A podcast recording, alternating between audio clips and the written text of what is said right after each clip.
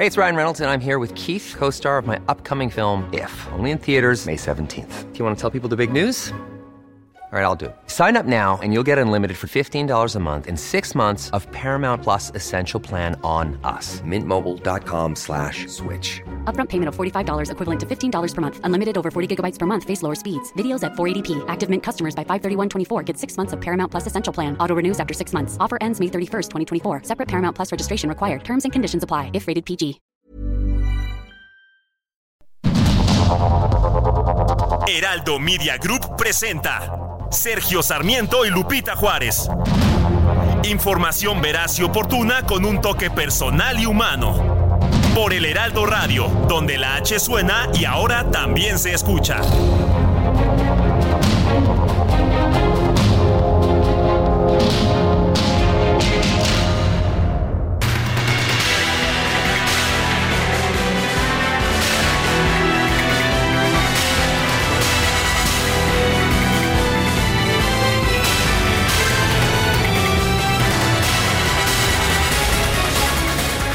Son las 7 de la mañana con un minuto. Hoy es jueves 25 de enero del 2024. No se deje engañar. Yo sé que Guadalupe desde el lunes le está diciendo que ya se acerca el viernes, pero bueno, ya siendo jueves ya podemos decir que hay una aproximación. Sí, jueves 25 de enero del 2024. Yo soy Sergio Sarmiento y quiero darle a usted la más cordial bienvenida a El Heraldo Radio. Quédese con nosotros porque... Aquí estará bien informado, también podrá pasar un rato agradable. Nos gusta darle a usted el lado amable de la noticia.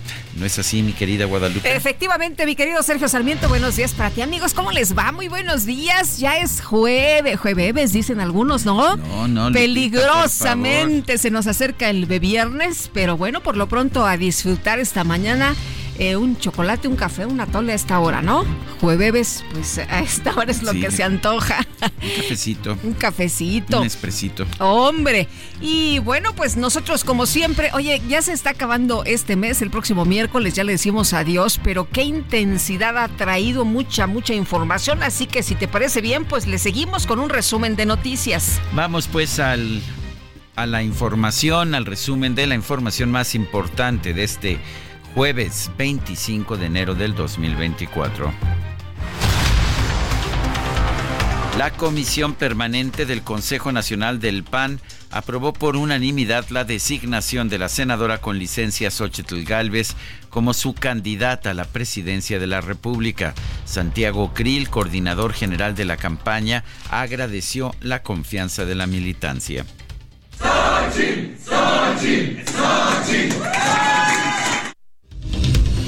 Consejo Nacional del PAN también aprobó las candidaturas a gobernadores de Renan Barrera en Yucatán, Lorena Buregard, esto en eh, pues En Tabasco. Tabasco. Eduardo Rivera en Puebla, Livia Denise García en Guanajuato, Santiago Taboada a jefe de gobierno aquí en la Ciudad de México. ¿Y qué más? ¿Qué más? El Instituto Electoral de la Ciudad de México estableció los lineamientos de operación de los programas sociales y acciones institucionales durante el periodo durante el de campañas electorales a fin de garantizar la equidad de la contienda. La consejera presidenta del INE, Guadalupe Tadei, nombró a Claudia Suárez como nueva encargada de despacho de la Secretaría Ejecutiva del Instituto en sustitución de María Elena Cornejo.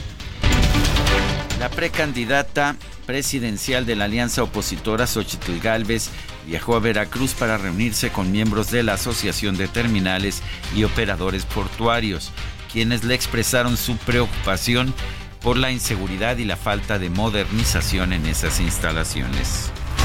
Además, Xochitl Gálvez expresó su respaldo a la gobernadora de Chihuahua, María Eugenia Campos, por defender a su estado ante las omisiones de gobierno federal en materia de seguridad. Yo creo que hace bien la gobernadora en defender a su estado y en levantar la voz. Y lo que yo le he dicho al presidente, póngase a trabajar, deje de estarse metiendo en la elección, deje de ser el jefe de campaña de su corcholata y póngase a resolver los problemas de los mexicanos. Ya estuvo suave, ya estuvo suave que los gobernadores solo si le caen bien los apoya y si no le caen bien los abandona.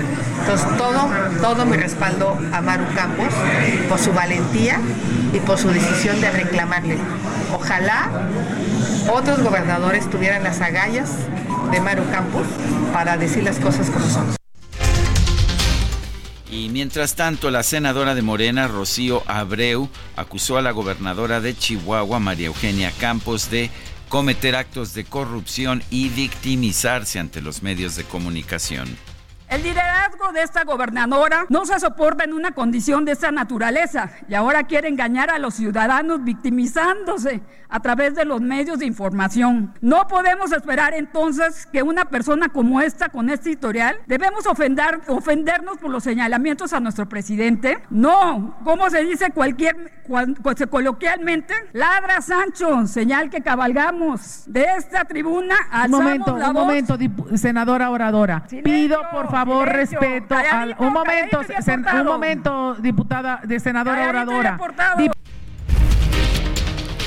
Eso te, este, ladran, por eso avanzamos de, de Sancho. Que, lea, no está, que lo lea. que lo lea, por favor. Bueno, como este siempre quieren este dar a conocer su conocimiento y revelan su ignorancia. Bueno, pero pero aquí el tema es que como como la gobernadora hizo declaraciones sobre el tema de seguridad, pues entonces ahí ya le están señalando, ¿no? Está bien y yo mi, mi opinión personal es que no debió haber utilizado un insulto la, gobernadora. Totalmente de acuerdo. Pero lo que sí dijo es que pues debe trabajar el gobierno federal. Eso es lo que tenemos que retomar, ¿no? El presidente dijo, no, es que yo no voy a contestar esas groserías. Totalmente de acuerdo eh, en lo que dijo el presidente. Lo que sí tiene que contestar es qué, qué se está haciendo, ¿no? En materia de seguridad, que eso es lo que le importa a la ciudadanía. Bueno, y durante su participación en una ponencia sobre finanzas en la Ciudad de México, el expresidente Ernesto Cedillo criticó. Escuche usted. A ver cuál es la respuesta hoy en la mañanera. Criticó que haya políticos que utilicen el término neoliberal como una forma de insulto. Eh, políticos, a mí me parece que sobre un tema como este hay que ser eh, considerablemente más eh, reflexivo.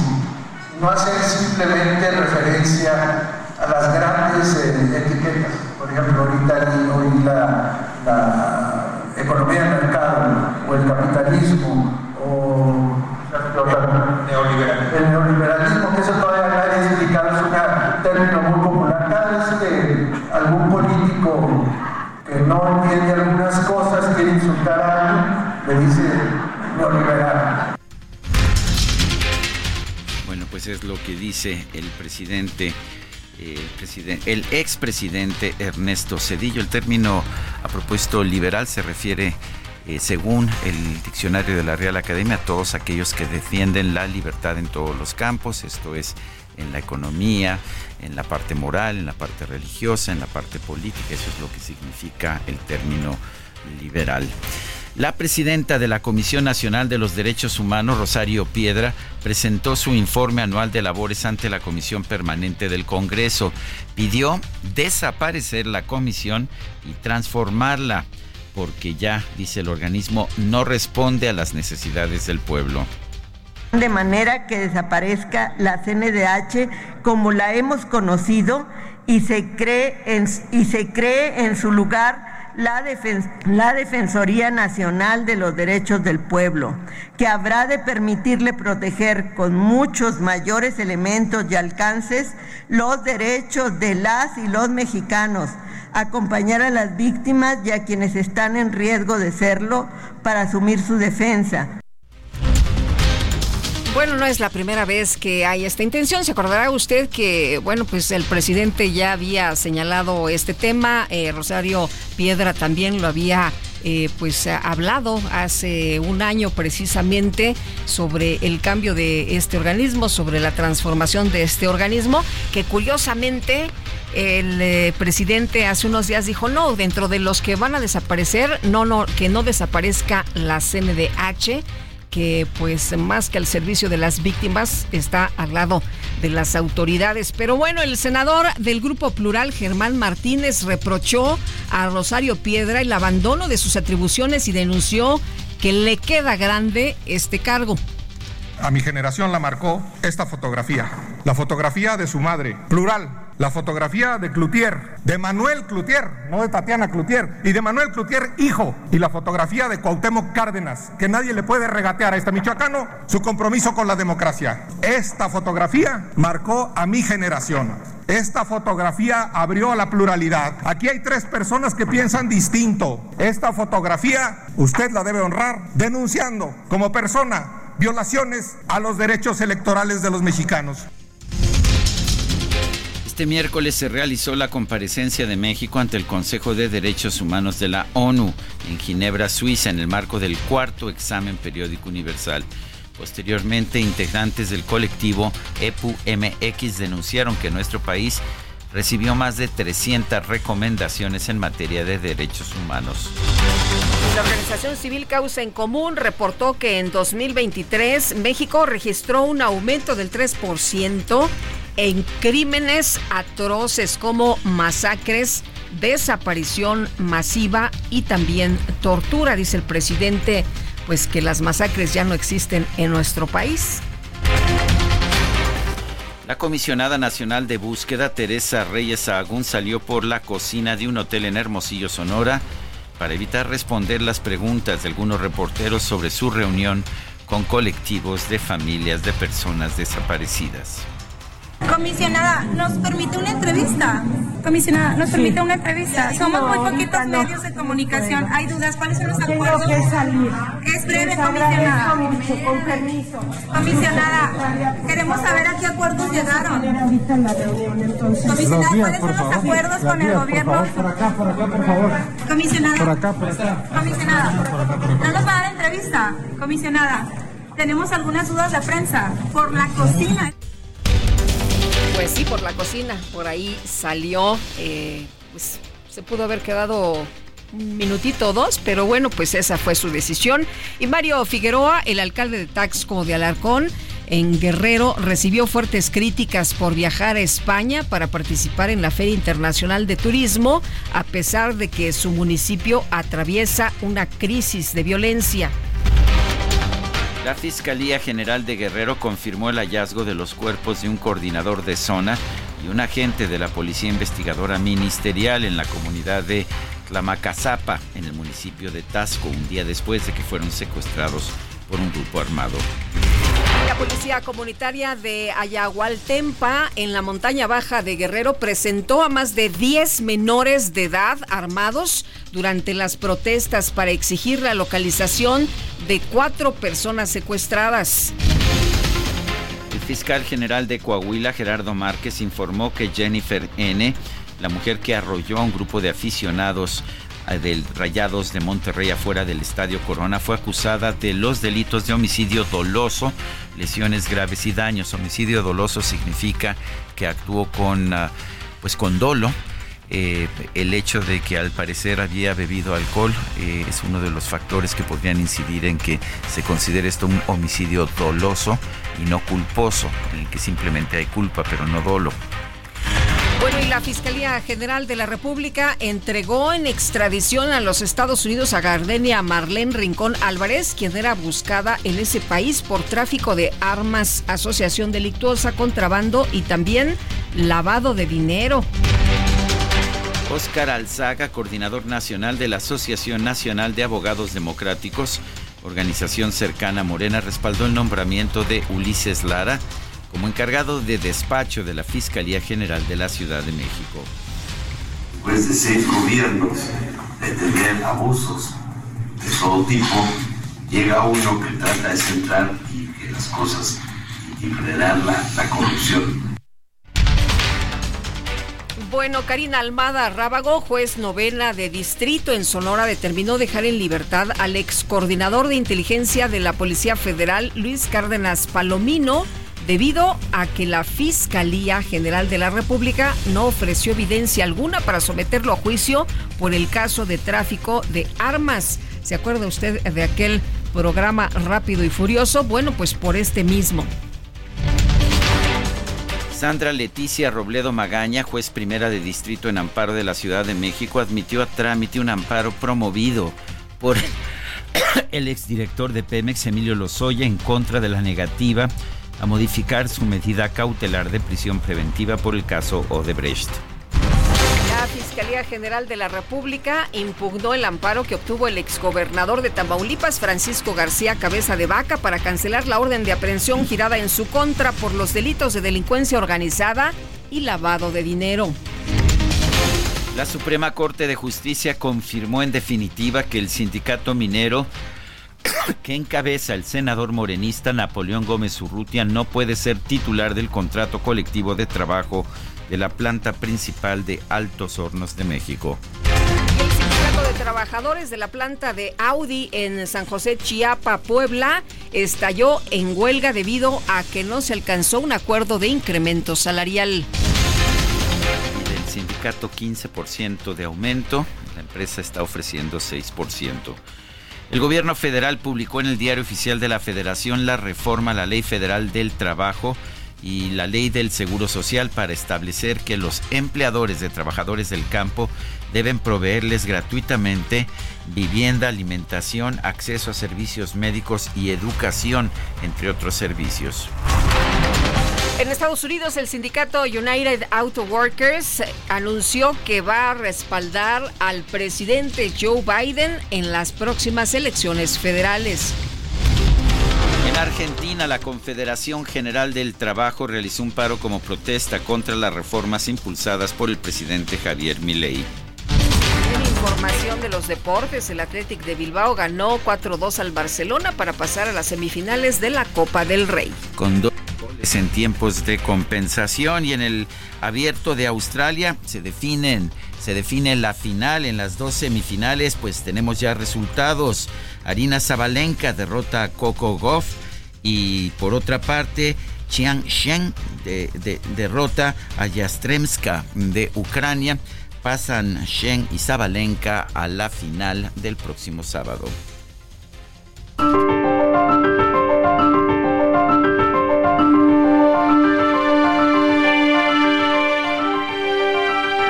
Vamos a la frase, a la frase del día. Los políticos solo pueden tomar decisiones políticas, no económicas. La frase de John Steele Gordon.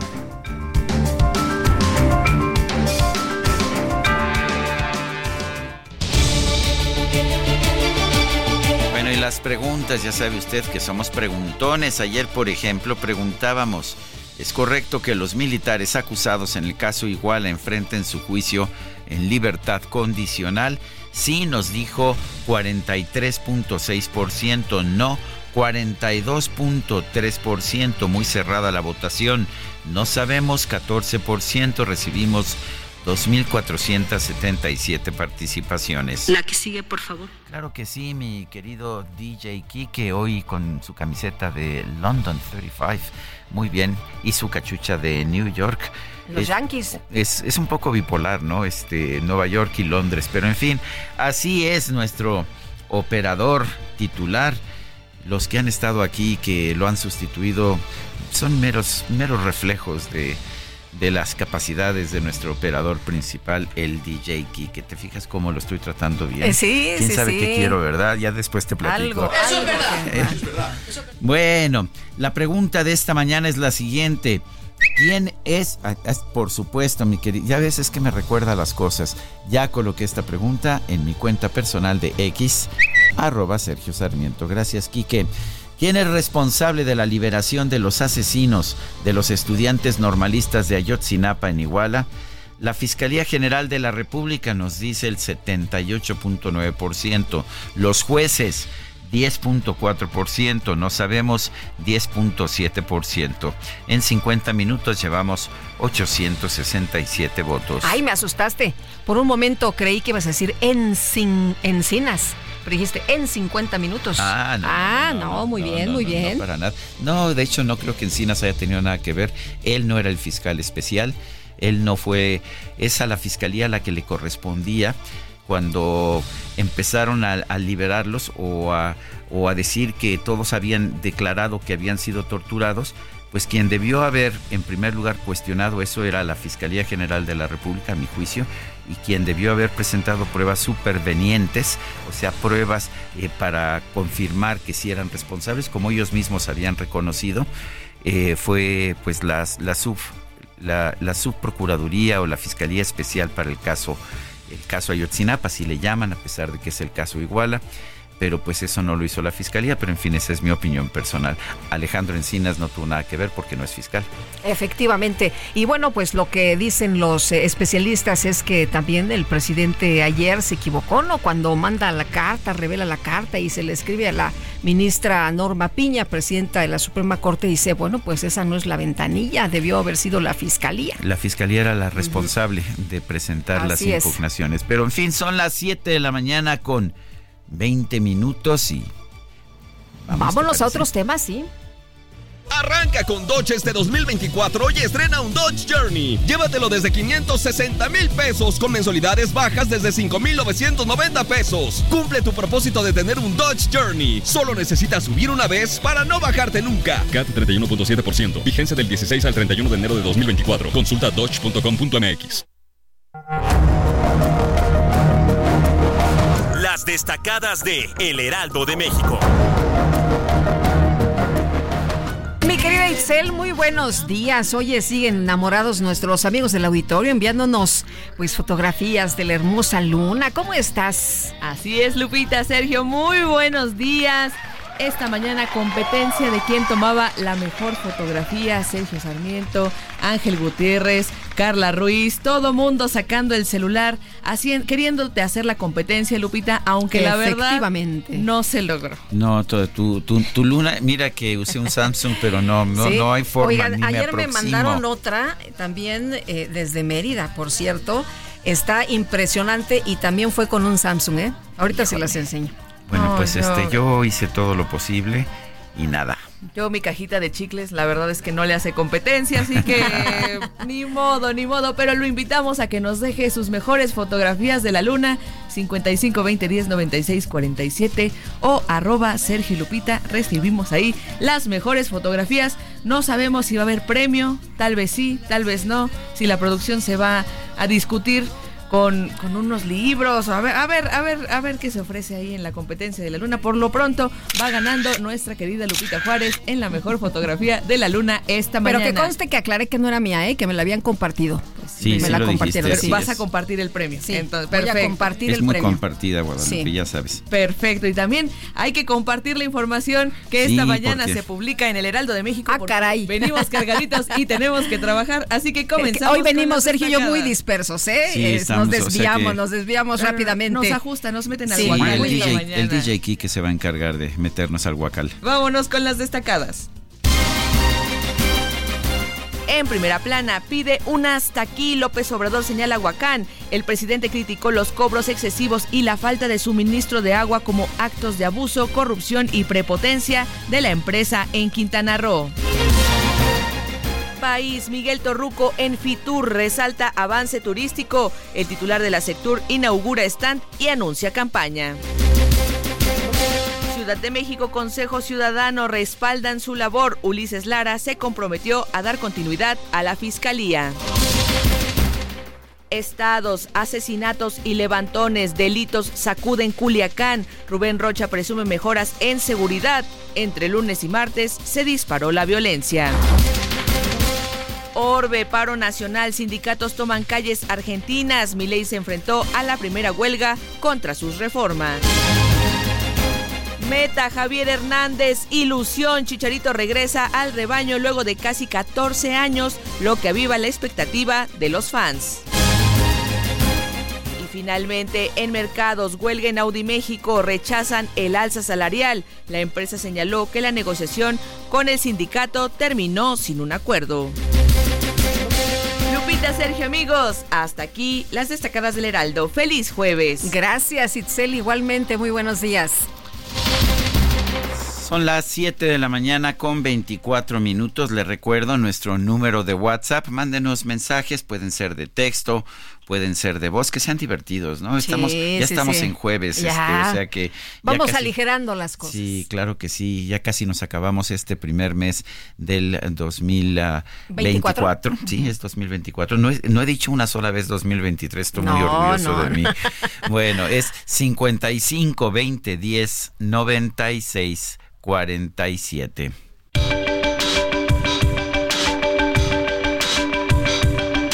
Sergio Sarmiento y Lupita Juárez quieren conocer tu opinión, tus comentarios o simplemente envía un saludo para ser más cálida esta mañana. Envía tus mensajes al WhatsApp 55 20 10 96 47.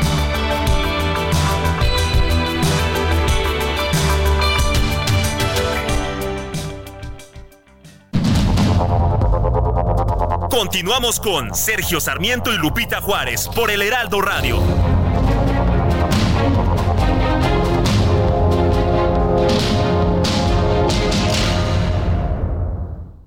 Ya se acerca Expo Mueble Internacional. Acompáñanos del 14 al 17 de febrero e inspírate con su amplia variedad de muebles de estilo residencial, de oficina, para hotelería, colchones, decoración, mobiliario infantil en más de 500 empresas expositoras. Más información en www.expomuebleinternacional.com.mx.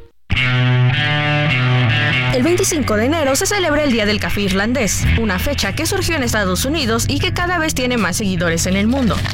Se trata de una bebida compuesta de café, azúcar, whisky irlandés y nata de leche o nata montada flotando encima. Parece ser que el origen de este día proviene del aeropuerto de Shannon en Irlanda. Uno de los viajeros quedó tan alucinado con esta bebida que la trasladó a Estados Unidos. Empezó a servirse en el Buenavista Café en San Francisco en noviembre de 1952 y desde entonces el consumo de esta bebida se ha expandido por el mundo. Este 2024 arranca con Fiat Stena. Empieza el año con un Fiat Bus, el SUV premiado referente en consumo y tecnología. Estrénalo con descuento de 51 mil pesos, tasa desde 9.75%, comisión y seguro gratis. Cumple tu propósito de estrenar con Fiat. K31.7% informativo, vigencia el 31 de enero. Consulta fiat.com.mx. Oye, y vámonos a los mensajes. Tengo uno, pero te lo voy a leer al ratito. Ah, sí, bueno. Ajá. Entonces que le este, empiezo leyendo voy yo. a, eh, no, voy a leer otros, este, pero luego eh, eh, a, ver Ah, si tú ¿en lo quieres privado o en compartir en, privado. Ah, ah, bueno. Bueno, excelente día, Sergio Lupita. Es impresionante tener un presidente con desconocimiento de lo que es la división de poderes, así como la diferencia entre neoliberal y Chairo. Saludos eh, desde la Ciudad de México, René de la O. Bueno, y este y la gente nos ha estado mandando sus fotos de la luna. A mí no me salen tan bonitas. No, y mira ¿verdad? que supuestamente tengo un teléfono que es muy bueno.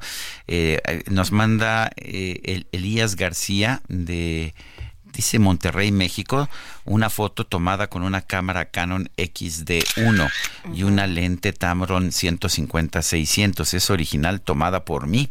Pues sí, don Elías, Ah, gracias. bien. Gracias por compartir. Y, y dice Otra persona manda... eh, a la del ángel, del sí. ángel de la independencia, qué bonita está, ¿no? Sí, muy preciosa. Dice, esta es mi fotografía junto al ángel de la independencia, soy Natalia Ríos, saludos y abrazos afectuosos a Sergio y Lupita. Y como todos dijeron, este, no, no te lo digas en privado, di- di- díselo por favor, este, en público a Sergio. Ay, Ah, ¿cómo, sí. cómo son, cómo son este? ¿Cómo, cómo meten este cizaña? Bueno, dice esta persona, mi querido Sergio, que No es muy no tiene sencillo, nombre, no tiene nombre. No tiene nombre. un que anónimo. sacó la fotografía con un Samsung S22, que es muy sencillo. Acercas el zoom y le picas para que enfoque y ya. Pero dice más fácil, Sergio. Pues eso ya lo he a- tratado. Me invitas a la playa un día de luna y yo te enseño. ¿Es este anónimo es anónimo o anónima? Es an- Anónima, anónima. Ah, bueno, este todo se puede considerar este vamos Todo sea por una foto de la luna. Eso es, Muy sin bien. duda. ¿Cuándo es la próxima luna llena? No sé, Es pero allá en febrero por ahí del Pero puedes, eh, pero puedes ir este haciendo, no sé, eh, cuarto menguante, no sé. Ah. ¿no? No necesitas la luna llena. Ah, 24 de febrero es la 24 próxima de luna febrero. llena. Ah, muy bien. No, hombre, bueno. No te comprometas, mi querido Sergio. Ya me sonrojé, Lupita. Vámonos mejor a trabajar cuando son las 7 con 37. La consejera presidenta del INE, Guadalupe Tadei, nombró a Claudia Suárez como nueva encargada de despacho de la Secretaría Ejecutiva del Instituto, en sustitución de María Elena Cornejo. Misael Zavala nos tiene, como siempre, toda la información. Misael, adelante. Muy buenos días, Sergio. Buenos días, Lupita. Efectivamente, Sergio, pues la consejera presidenta del Instituto Nacional Electoral, Guadalupe Tadei, se impuso y nombró a seis encargados de despacho donde resalta el nombre de Claudia Suárez Ojeda, quien estará a cargo de la Secretaría Ejecutiva del órgano autónomo. Y es que hace unos días el Tribunal del Poder Judicial de la Federación facultó a la consejera presidenta del INE para que realice nombramientos pendientes sin la necesidad de la aprobación del Consejo General de ese instituto. En un comunicado ayer, el INE informó que Tadei Zavala presentó las designaciones de encargadas y encargados de direcciones ejecutivas y unidades técnicas del organismo. En ese sentido, resaltan los nombres de Claudia Suárez Ojeda, quien fue nombrada como encargada de la Secretaría Ejecutiva, y Amaranta Arroyo Ortiz, encargada de la Dirección Ejecutiva de Administración. También fueron designados a Guadalupe Jessica Larcón Góngora como encargada de la Dirección Ejecutiva de Prerrogativas y Partidos Políticos, así como a María del Carmen Nurias Palma como encargada de la Unidad Técnica de Transparencia y Protección de Datos Personales.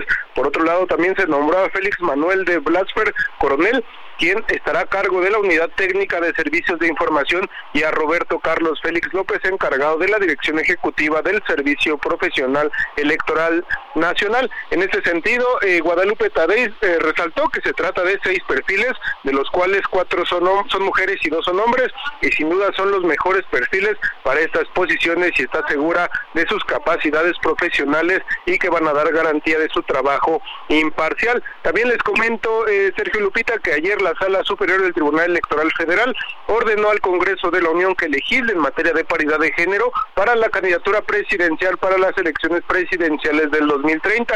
Y es que en sesión pública la mayoría de los magistrados rechazaron un proyecto del magistrado Felipe Fuentes en el que se indicaba que no había omisión legislativa ni que el Instituto Nacional Electoral para emitir lineamientos sobre la paridad de género en la competencia presidencial. Sin embargo, tanto el INE como el Congreso Federal han sido omisos en realizar esta paridad, estas eh, leyes para la paridad eh, de género en la candidatura presidencial, por lo que se le da pues ya este tiempo después de las elecciones federales para que legislen y hagan eh, se haga valer esta paridad de género en la candidatura presidencial para las elecciones del 2030. Sergio Lupita, hasta aquí la, la información.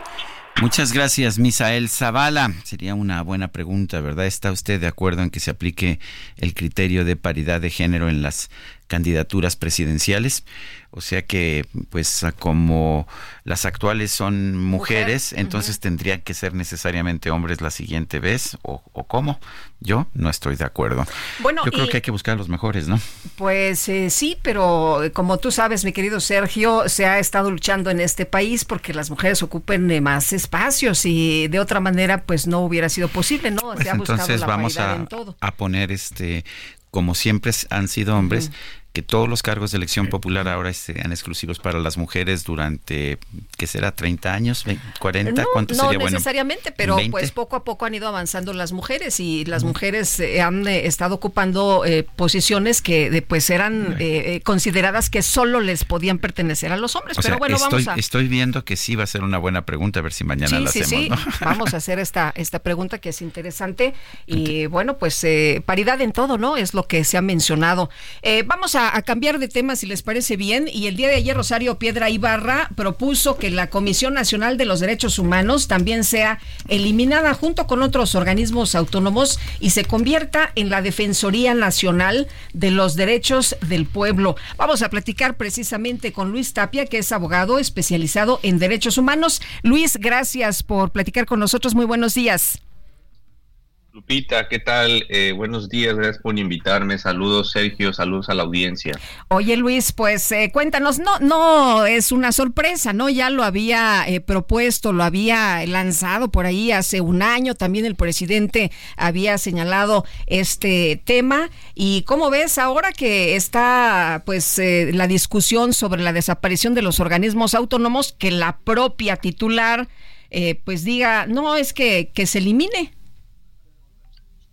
Muy, muy lamentable la, la noticia. Eh, desafortunadamente la, la, gestión de Rosario Piedra ha, estado marcada desde su inicio, desde su, nombramiento, eh, por ser eh, una, una funcionaria que más que autónoma ha sido parte del proyecto político del presidente López Obrador y más que defender los derechos humanos de, de las personas, ha tomado todo el, el discurso eh, de, la eh, autodenominada cuarta transformación y que se ha visto en el trabajo en específico, que, lo podemos observar cuando no han presentado acciones de inconstitucionalidad en casos tan importantes como el traslado de la Guardia Nacional a la Sedena, que ahí es donde se tiene que ver su trabajo, se ha metido en temas electorales a descalificar al Instituto Nacional Electoral a propósito de que están comentando el INE, eh, que, ha ingresado a, la disputa directamente política, descalificando a,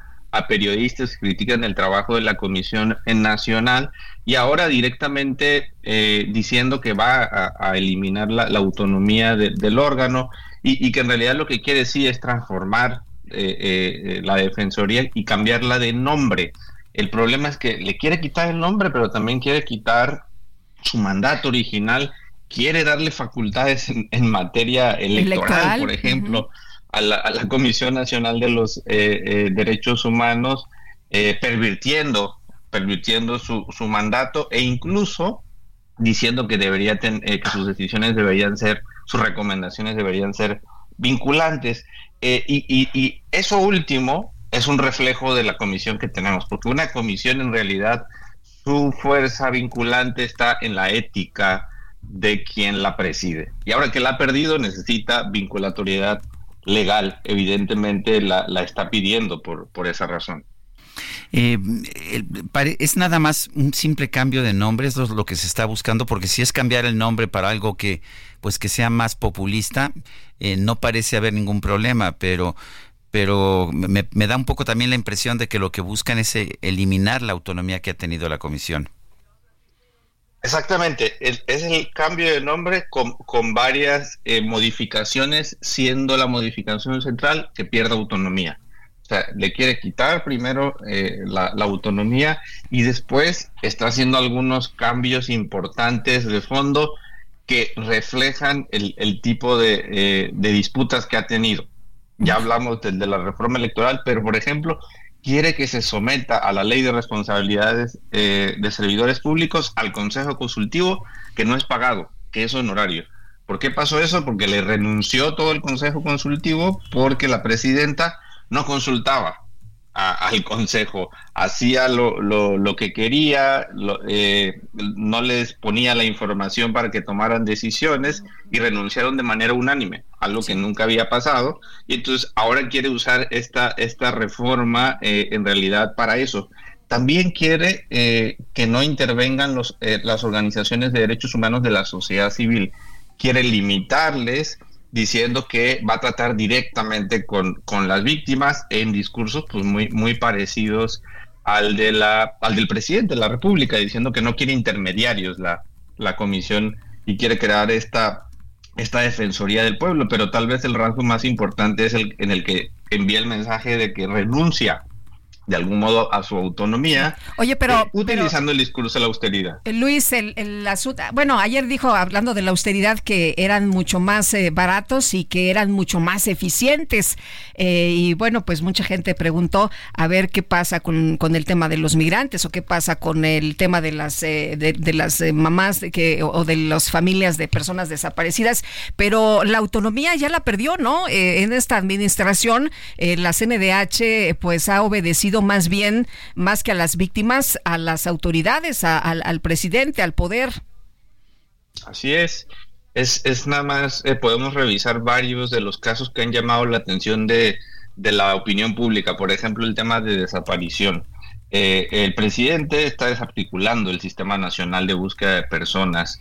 Eh, anunció, como todos conocemos, un censo, ¿no? Un censo con el que supuestamente está encontrando personas. Eh, la CNDH, en lugar de criticar el censo, como lo han hecho organismos internacionales de derechos humanos, como el Comité contra la Desaparición Forzada, decidió atacar a la titular anterior, de la Comisión Nacional de Búsqueda, Carla Quintana, está llamada justamente a proteger a las, a las familias de personas desaparecidas, que con este censo no les dan ninguna certeza de dónde están sus familiares, el gobierno simplemente está disputando las cifras de personas desaparecidas, y ahí es cuando necesitamos a una defensoría de las personas, de, o sea, lo que está defendiendo al parecer, como digo, pueblo, poniéndolo como eh, sinónimo de, un proyecto, de un proyecto político eh, en realidad. Todos los comunicados de prensa están llenos de diatribas y si uno va a la, página de la Comisión Nacional, ahora tiene una sección como si fuera el, la sección del quién es quién en las mentiras, eh, atacando directamente a la prensa cuando debería ser un organismo de hecho que proteja el derecho a la libertad de expresión, eh, básico en una, en una democracia. ¿Hay la, comisión, eh, o por lo menos la comisión que había hasta el 2018, era perfecta o había cosas que mejorar, eh, don Luis? ¿Qué, sugeriría usted para mejorar, para cambiar para mejorar y no para empeorar? Creo que esa es una, Sergio, una muy buena pregunta, porque justamente si uno revisa el discurso de la presidenta de la CNDH, el discurso es muy bueno. Nada más, ojalá la realidad fuese, fuese así hace falta una comisión nacional mucho más cercana a las personas. Desde la época, claro que se critica que, que, las comisiones eh, nacionales anteriores necesitaban ser menos burocráticas, eh, necesitaban eh, abrir las puertas y, escuchar las, las demandas de las personas, apurarlas en las recomendaciones, que, que, digamos, fuesen mucho más rápidas. Eh, tener mucho más presencia en los estados, facilitar los, los procedimientos para que la, gente pudiera acceder. Pero hay una facultad que ejercía con, con eh, muy bien la Comisión Nacional anterior y que ha cambiado, que son presentar acciones de inconstitucionalidad contra leyes eh, federales que violan que violan derechos. Se había fortalecido esa facultad y esta Comisión Nacional se la pasa presentando acciones contra municipios por temas eh, menores, algunas veces contra estados y prácticamente la federación, todo bien para, para la Comisión eh, Nacional. Eh, entonces, ciertamente había que mejorar. claramente había prácticas también de, de, despilfarro de dinero que se saluda que, que, se hayan cambiado. Eso, eso está bien, pero no es suficiente. El, el problema es que con bajo ese pretexto se ha pervertido los fines eh, reales de la, de la Comisión Nacional de los, de los Derechos Humanos. Ahora, hay que ver el presupuesto, pero más o menos el presupuesto anda en 1.650 millones de pesos. Entonces, ha presumido por ahí que es barata, pero no es barata. O sea, eh, es, un presupuesto importante, grande.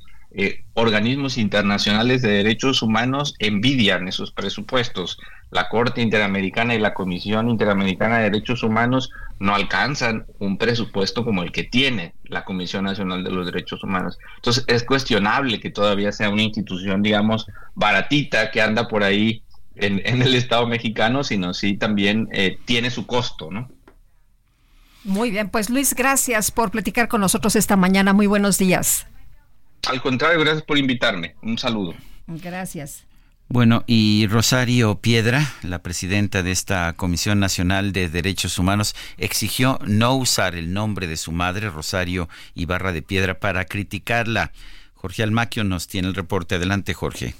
¿Qué tal, Sergio Lupita, amigos? La presidenta de la Comisión Nacional de los Derechos Humanos, María del Rosario Piedra, exigió que ya no utilicen el nombre de su madre, Rosario Ibarra de Piedra, para criticarla por su labor al frente del organismo autónomo. En su discurso final, tras los señalamientos que recibió uno de ellos del senador de la bancada plural, Germán Martínez, la ombudsperson respondió por la memoria de su madre que fue aludida en varias ocasiones por los que defendieron a los represores y ahora se erigen como los defensores de las libertades. Yo hago un llamado aquí a que por favor ya no se utilice el nombre de mi madre. Ha de estar en la tumba retorciéndose de coraje de ver cómo usurpadores de las demandas de todo el pueblo de México de libertad, justicia de contra, en contra de la desigualdad, ahora se convierten en adalíes de la libertad de expresión, de la libertad de los migrantes, de la libertad de los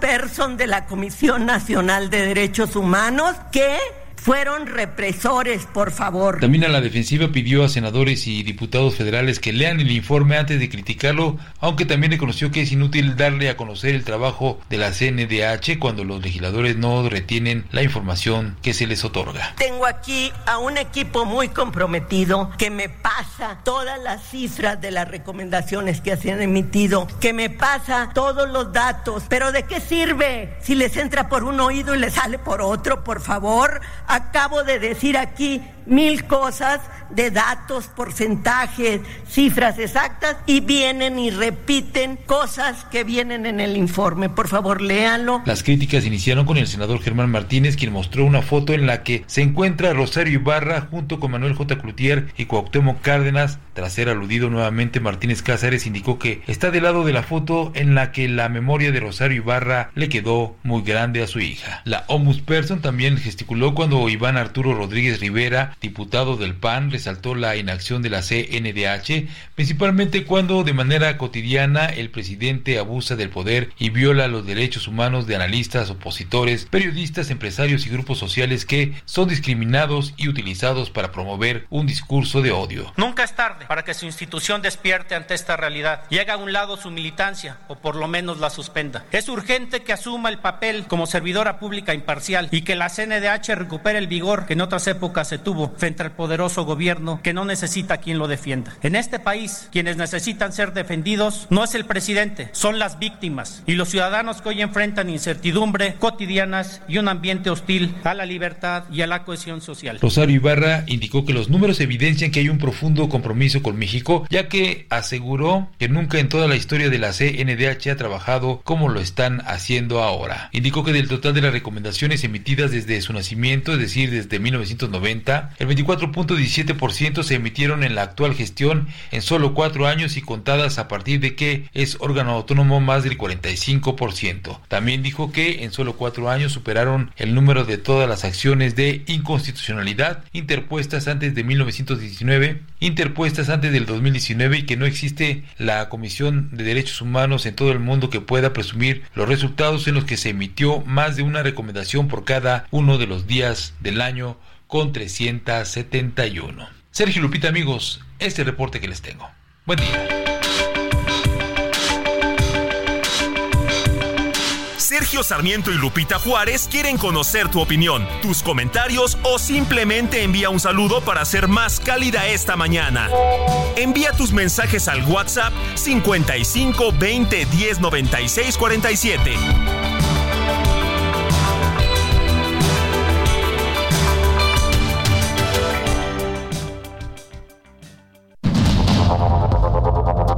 Continuamos con Sergio Sarmiento y Lupita Juárez por el Heraldo Radio.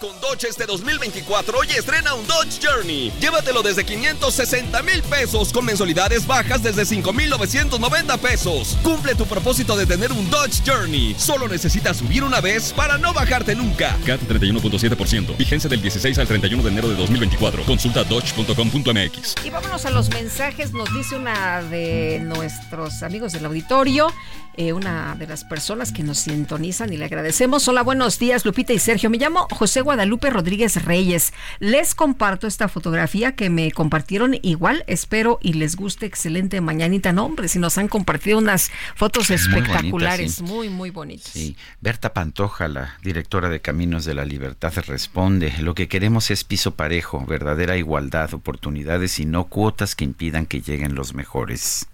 Eh, nos dice Lupis, buenos días Sergio y. Lupita, me gusta escucharlos y dentro de las buenas y malas noticias también hay buen humor, gracias por ello, muchos saludos.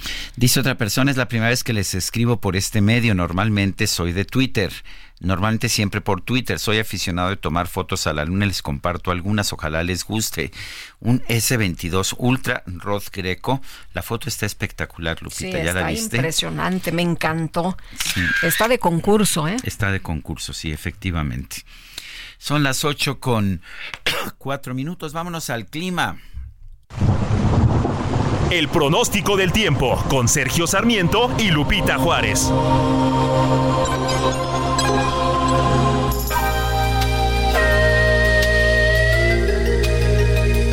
Berenice Peláez, meteoróloga del Servicio Meteorológico Nacional de la Conagua. Buenos días, ¿qué nos tienes esta mañana? ¿Qué tal? Muy buenos días, Sergio Lupita. Es un gusto saludarlos e informarlos que este jueves el Frente Frío número 30 interaccionará con una vaguada polar y el ingreso de humedad generado por las corrientes en chorro polar y subtropical, ocasionando chubascos en los estados de Nuevo León, Tamaulipas, San Luis Potosí, Puebla y Veracruz, así como algunas lluvias aisladas en Coahuila pronostican fuertes rachas de viento con posibles tolvaneras en entidades de la Mesa del Norte y la Mesa Central así como viento de componente norte con rachas de 40 a 60 kilómetros por hora en el litoral de Tamaulipas y Veracruz, así como en el istmo del Golfo de Tehuantepec. Por otra parte, tenemos un canal de baja presión en el sureste mexicano y el ingreso de humedad del Golfo de México y el Mar Caribe que estarán ocasionando lluvias e intervalos de chubascos en esta región, también en la península de Yucatán, pronosticándose lluvias puntuales fuertes en el estado de Chiapas. Finalmente, para el Valle de México durante este día estamos esperando condiciones de cielo parcialmente nublado y probabilidad de algunas lluvias aisladas en el Estado de México, sin lluvia en la Ciudad de México. La temperatura máxima que se pronostica para la ciudad oscilará entre los 24 y los 26 grados Celsius. Lo que les recomendamos es que estén atentos porque se pronostica viento con rachas de hasta 50 kilómetros por hora durante esta tarde. Hasta aquí el reporte del tiempo. Regreso con ustedes. Muy bien, Berenice. Berenice Peláez, meteoróloga del Servicio Meteorológico Nacional de la Conagua. Gracias por esta información.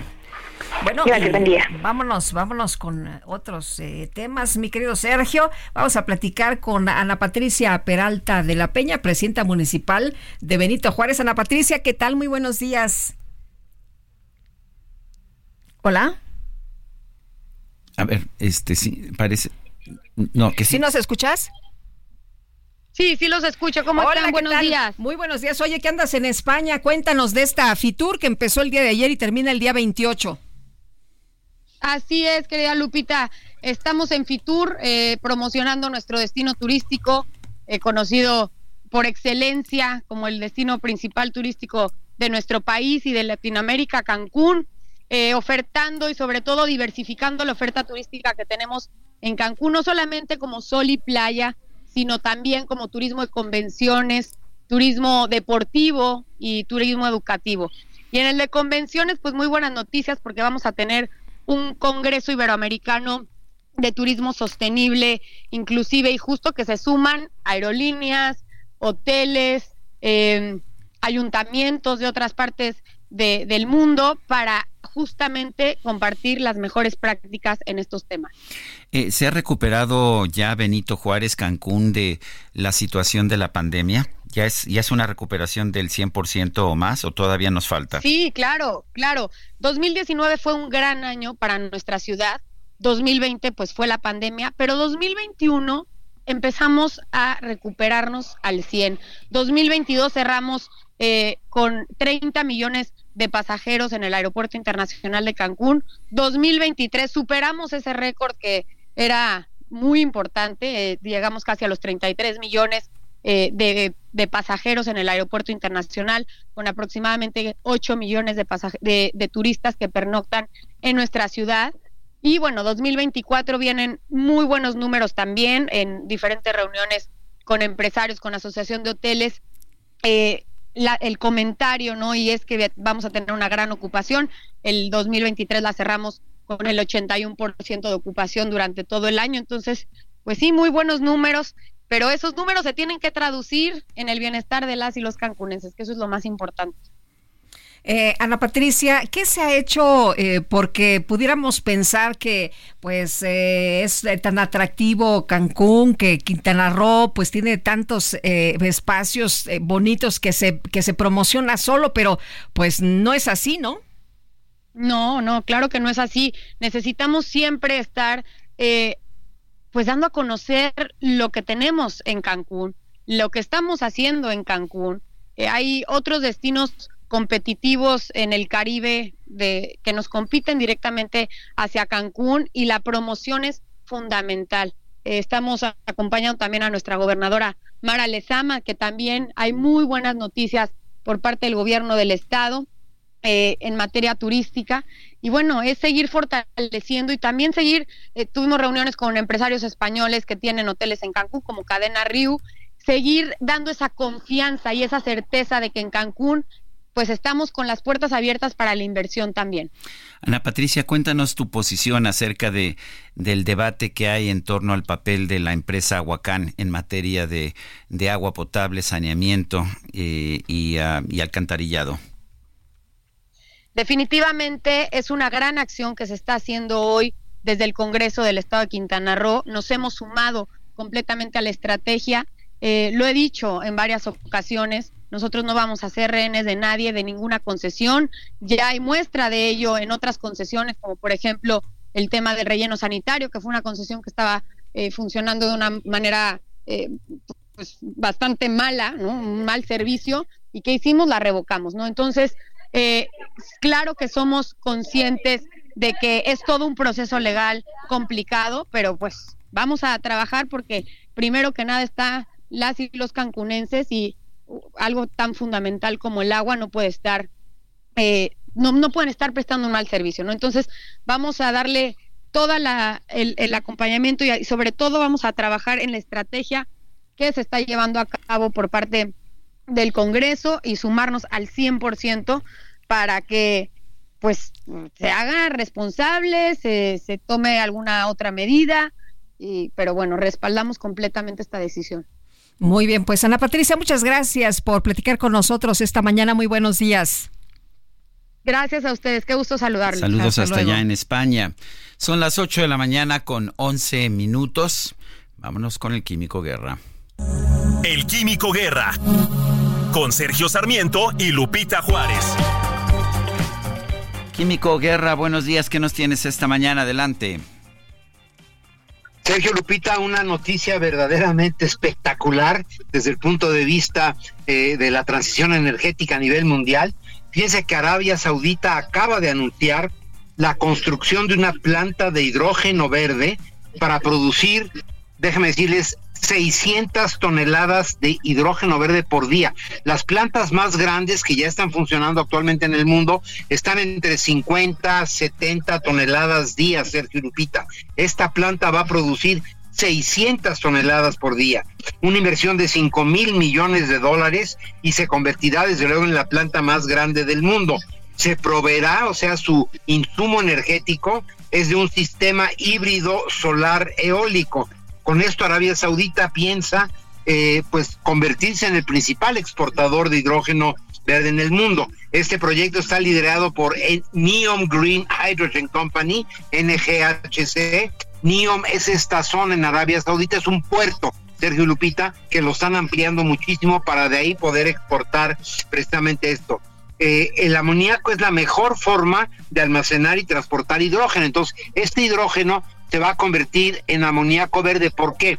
El hidrógeno gaseoso, bueno, pues es muy ligero, tiene poca densidad. Para transportarlo como hidrógeno, Sergio Lupita, se tiene que comprimir a muy altas presiones. Sin embargo, si se convierte el hidrógeno a través de un proceso llamado Haber-Bosch, muy conocido eh, por los químicos, el, el, hidrógeno se combina con el nitrógeno del aire y produce amoníaco ya líquido que es muy fácil de transportar con una densidad importante y luego se reconvierte en hidrógeno. El eh, hidrógeno a través del craqueo se divide nuevamente en nitrógeno e hidrógeno. El nitrógeno, pues es el elemento más importante en nuestra atmósfera, nada más y nada menos que el setenta y tantos por ciento, eh, 79 por ciento de la atmósfera es nitrógeno, o sea, algo que es abundante en la naturaleza, pero que va a permitir una transición energética verdaderamente acelerada. 600 toneladas por día de hidrógeno convertido en amoníaco para ser transportado y después de ahí llevarlo al mundo. Es alucinante la velocidad, Sergio Lupita, con la que está sucediendo esta transición hacia el hidrógeno verde, Sergio Lupita. Muy bien, pues como siempre, Químico, gracias. Al contrario, buenos días, Lupita. Buenos días, Químico. Bueno, y el expresidente de los Estados Unidos, Donald Trump, ganó este martes la elección primaria republicana en el estado de New Hampshire frente a Nikki Haley, ex embajadora de la Unión Americana ante la ONU. Y Brenda Stefan, analista internacional, pues, ¿cómo ves cómo se mueven las cosas para Donald Trump? Primero Iowa, ahora, eh, pues, eh, eh, New Hampshire. Y dice Nikki Haley que si esperaban que ella se iba, que iba a decir adiós, pues que fíjense que no.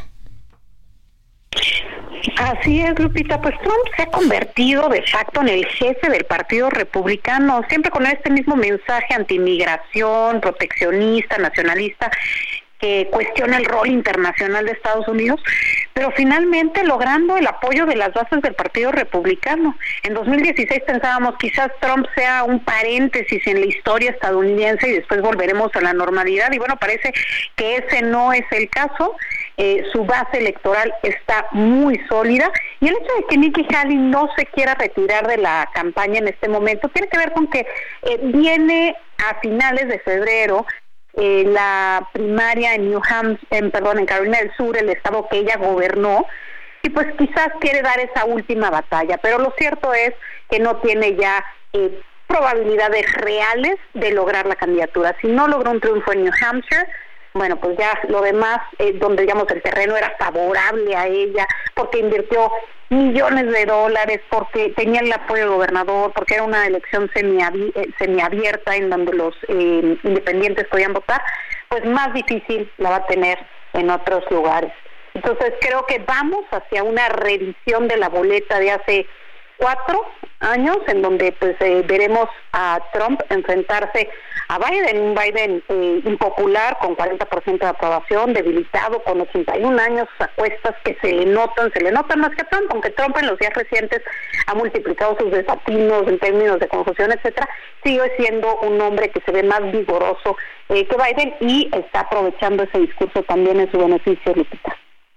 ¿Qué significaría para México un triunfo de Donald Trump? Y, la verdad es que, eh, aunque todavía falta la elección entre Trump y Biden, que son los, en este momento, los casi eh, inevitables candidatos, eh, la verdad es que Trump parece estar adelante en los estados que inclinan la balanza usualmente en estas elecciones. ¿Qué significaría para México una presidencia de Donald Trump, una nueva presidencia?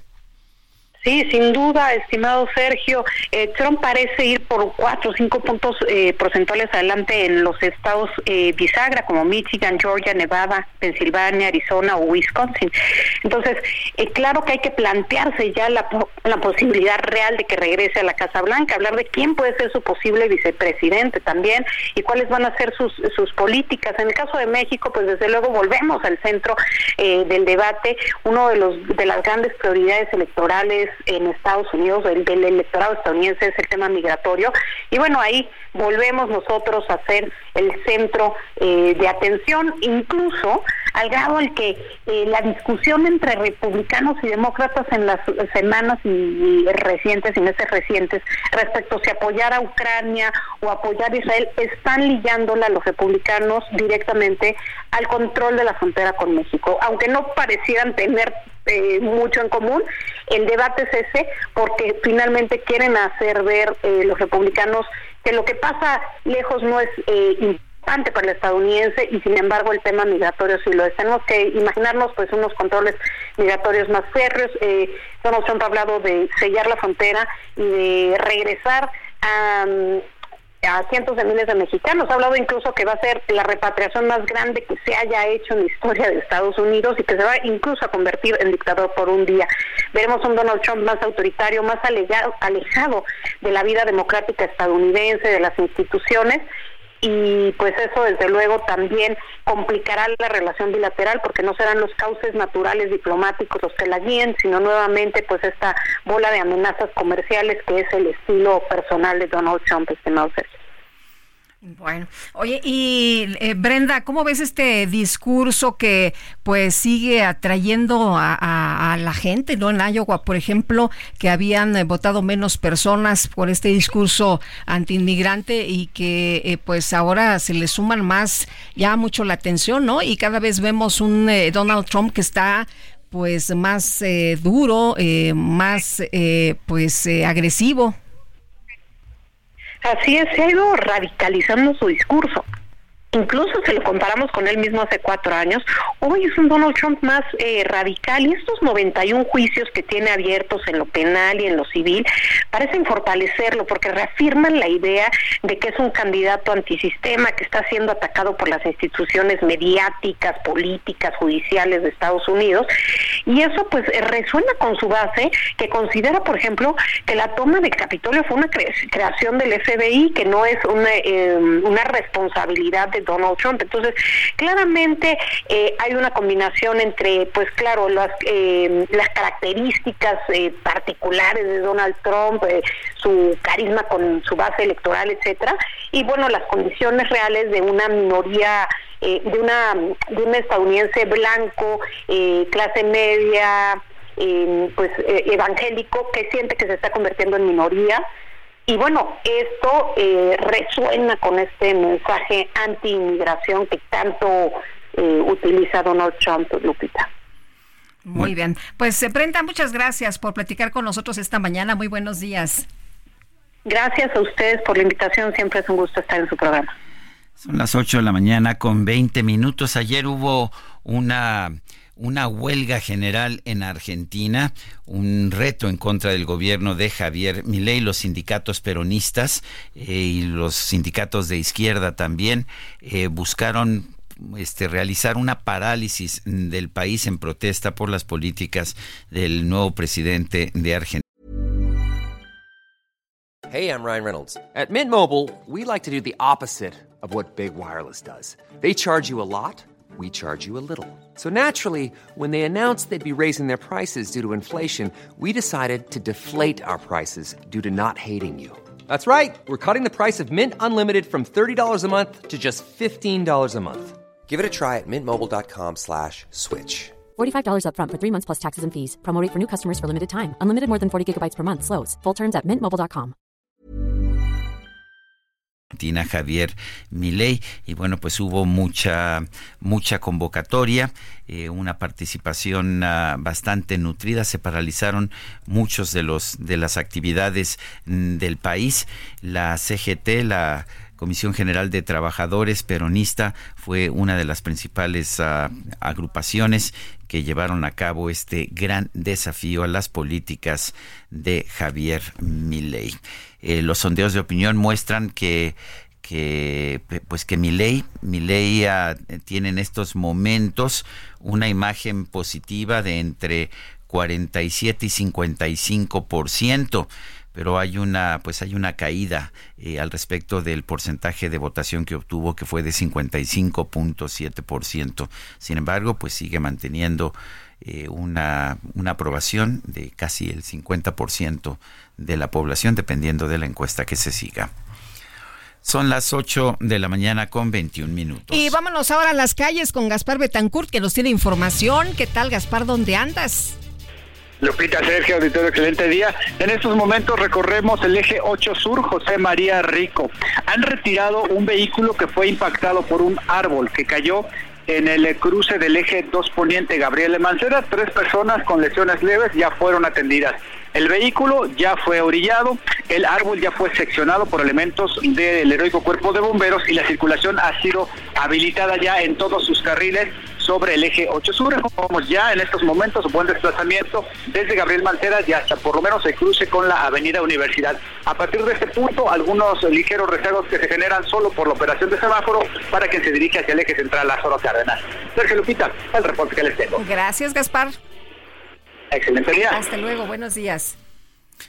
Y bueno, son las 8, las 8 de la mañana con 22 minutos y eh, no, Vamos este con otro con otro tema, Sergio, eh, con este de, ¿te acuerdas? Muy tempranito dimos a conocer esta comisionada de búsqueda que le pedían una entrevista y bueno, pues que salió, pero eh, por, salió por la, cocina. se fue por la cocina, efectivamente. Pues vamos a ese tema. La comisionada nacional de búsqueda, Teresa Reyes Sagún, que ha sido muy cuestionada, entre otras cosas, por pues su falta de de experiencia, pero también de empatía con las víctimas de los de los eh, desaparecidos. Bueno, pues tenía una reunión allá en Hermosillo, Sonora, para reunirse con algunas de las familias de, de los desaparecidos. Y bueno, pues ah, trató una reportera de de hablar con ella o varios reporteros trataron de hablar con ella, pero ella se negaba, ahorita no, ahorita no puedo, eso es lo que decía. Eh, y bueno, pues eh, fue perseguida por los medios de comunicación, por los reporteros, hasta que finalmente se fue por la cocina y bueno, pues las madres buscadoras de Sonora, de hecho, eh, señalaron en un comunicado que para nosotras las familias buscadoras significa que para las autoridades e instituciones no es prioritario atender la grave crisis de desaparición de personas que se vive en Sonora. Son las 8 de la mañana con 24 minutos. Quiero recordarle nuestro número de WhatsApp es el 55 2010 96 47. Repito, 55 2010 96 47. En X, antes Twitter, arroba Sergio y Lupita. Mientras que pues le recomiendo también darle seguimiento a la cuenta arroba Heraldo de México. Vamos a una pausa y regresamos.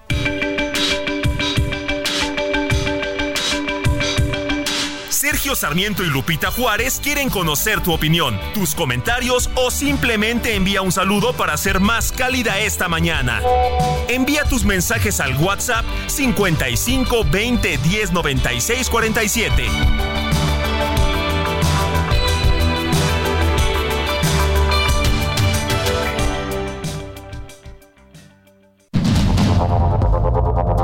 Continuamos con Sergio Sarmiento y Lupita Juárez por el Heraldo Radio.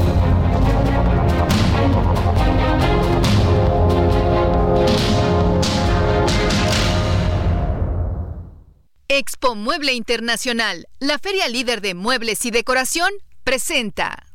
Ya se acerca Expo Mueble Internacional. Acompáñanos del 14 al 17 de febrero e inspírate con su amplia variedad de muebles de estilo residencial, de oficina, para hotelería, colchones, decoración, mobiliario infantil en más de 500 empresas expositoras. Más información en www.expomuebleinternacional.com.mx. Jaque Mate con Sergio Sarmiento.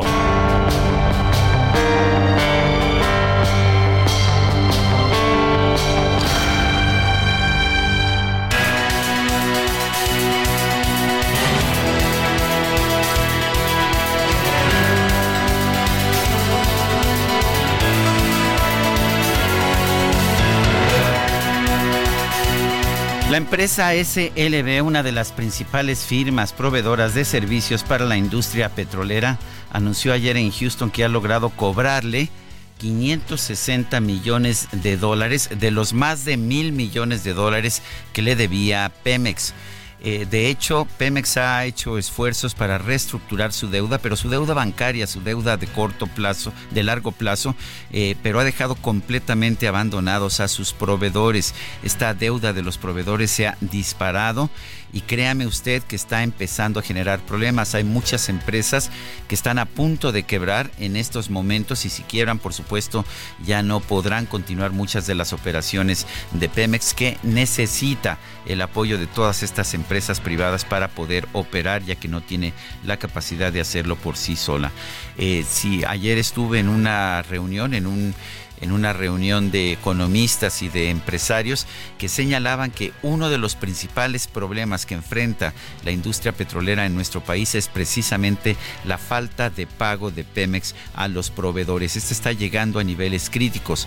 Quizás las grandes empresas puedan sobrevivir, lo que están teniendo que hacer, sin embargo, es cobrar más por los servicios que le ofertan a Pemex, porque todo el mundo sabe que se van a tardar meses o a veces hasta años en pagar. El problema son las pequeñas empresas, las, pequeñas empresas proveedoras, que son la mayoría mexicanas, que van a enfrentar dificultades enormes y que podrían quebrar. Esto pues puede generar un problema mayúsculo. Por lo pronto, eh, cada cada persona, cada empresa que está firmando un contrato con Pemex sabe que Pemex firma contratos, pero que al final de cuentas se tarda muchísimo en pagar. Yo soy Sergio Sarmiento y lo invito a reflexionar.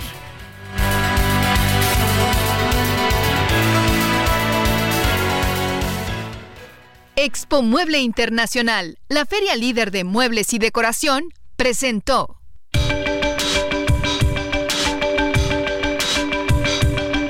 Sergio Sarmiento, tu opinión es importante. Escríbele a Twitter en arroba Sergio Sarmiento. Bueno, y nos dice Rocío Morán, buenos días, dúo dinámico, qué hermosa música, soy su radio escucha de años, gracias Rocío, te mandamos un fuerte abrazo. Dice otra persona, mi, mi nombre es Rodolfo Castro, hay algo que me preocupa. Hace algunos meses, el año pasado, para ser más precisos, aparentemente se defendió al INE, pero a fin de cuentas el señor de Palacio impuso a la señora Tadei y ha hecho lo que ha querido. Espero que las próximas elecciones sean realmente claras y que no haya mano negra. Saludos, excelente día y así, Rodolfo Castro es quien nos manda este mensaje. Y el Andrew Bananas nos dice, buenos días, Sergio Lupita, qué buena selección musical. Esa música fue muy sonada en los finales de los 60 y hasta mediados de los 70, toda una época. Felicidades a ustedes y al equipo, muchos saludos. De hecho, la bossa nova empieza con la primera canción que escuchamos, Chega de Saudade, Basta de Tristeza, en 1958 y sí, los años 60, principios de los 70.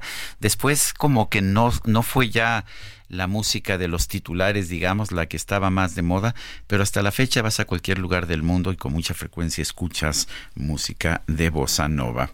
Son las son las 8 de la mañana con 37 minutos.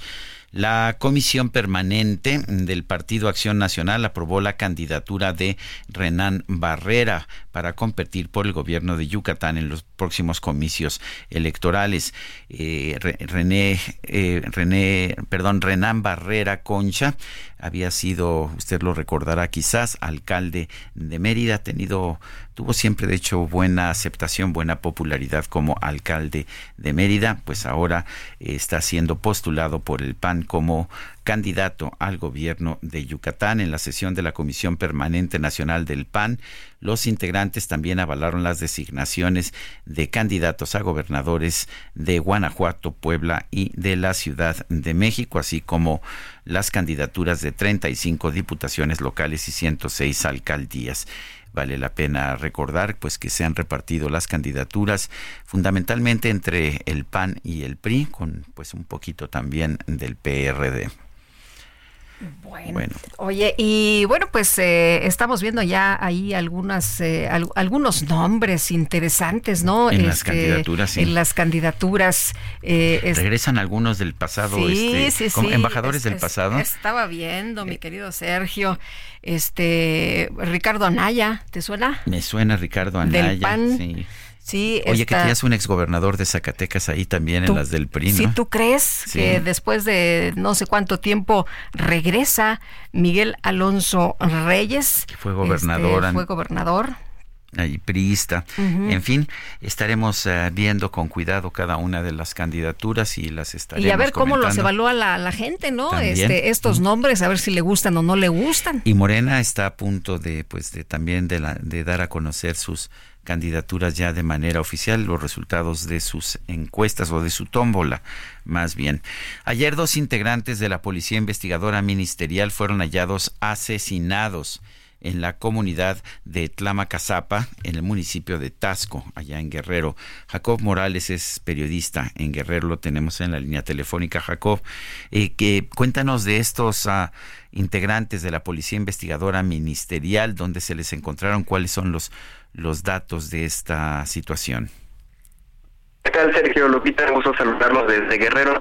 Efectivamente, según la Fiscalía del Estado, los cuerpos de estos dos elementos eh, y agentes de la Policía Ministerial Investigadora fueron localizados en la carretera que va a la comunidad de Tlamacazapa, justamente en el municipio de Tasco, con disparos en el cuerpo y quienes estaban amarrados y, y tenían huellas de tortura. Además, eh, fue localizado un mensaje que hasta este momento la autoridad no ha revelado y que dejaron los criminales. Estos dos elementos fueron eh, privados de la libertad en la carretera Ixtapan de la Sal Tasco el martes en la comunidad del Mogote, en el municipio de Pilcaya, cuando acudían a realizar eh, una diligencia hacia esa zona de la región norte del estado de Guerrero. Esta eh, situación eh, se da en una coyuntura de pues una alta violencia en Tasco, pues que hay de dos grupos criminales justamente en esa región del estado entre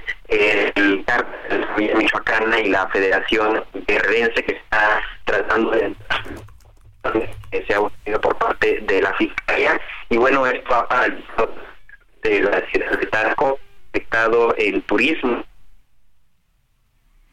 Sí, este, no, no, no estamos pudiendo escuchar bien a, nuestro reportero. Bueno, fíjate que las autoridades federales, estatales y municipales allá en Guerrero se reunieron el día de ayer precisamente para pues revisar lo que está pasando, ¿no? Esta situación de inseguridad que se vive en el municipio y que ha motivado el paro en el servicio de transporte público y también la suspensión de clases y fuentes oficiales confirmaron que la reunión tuvo el propósito pues de establecer acciones que permitan reactivar el servicio del transporte.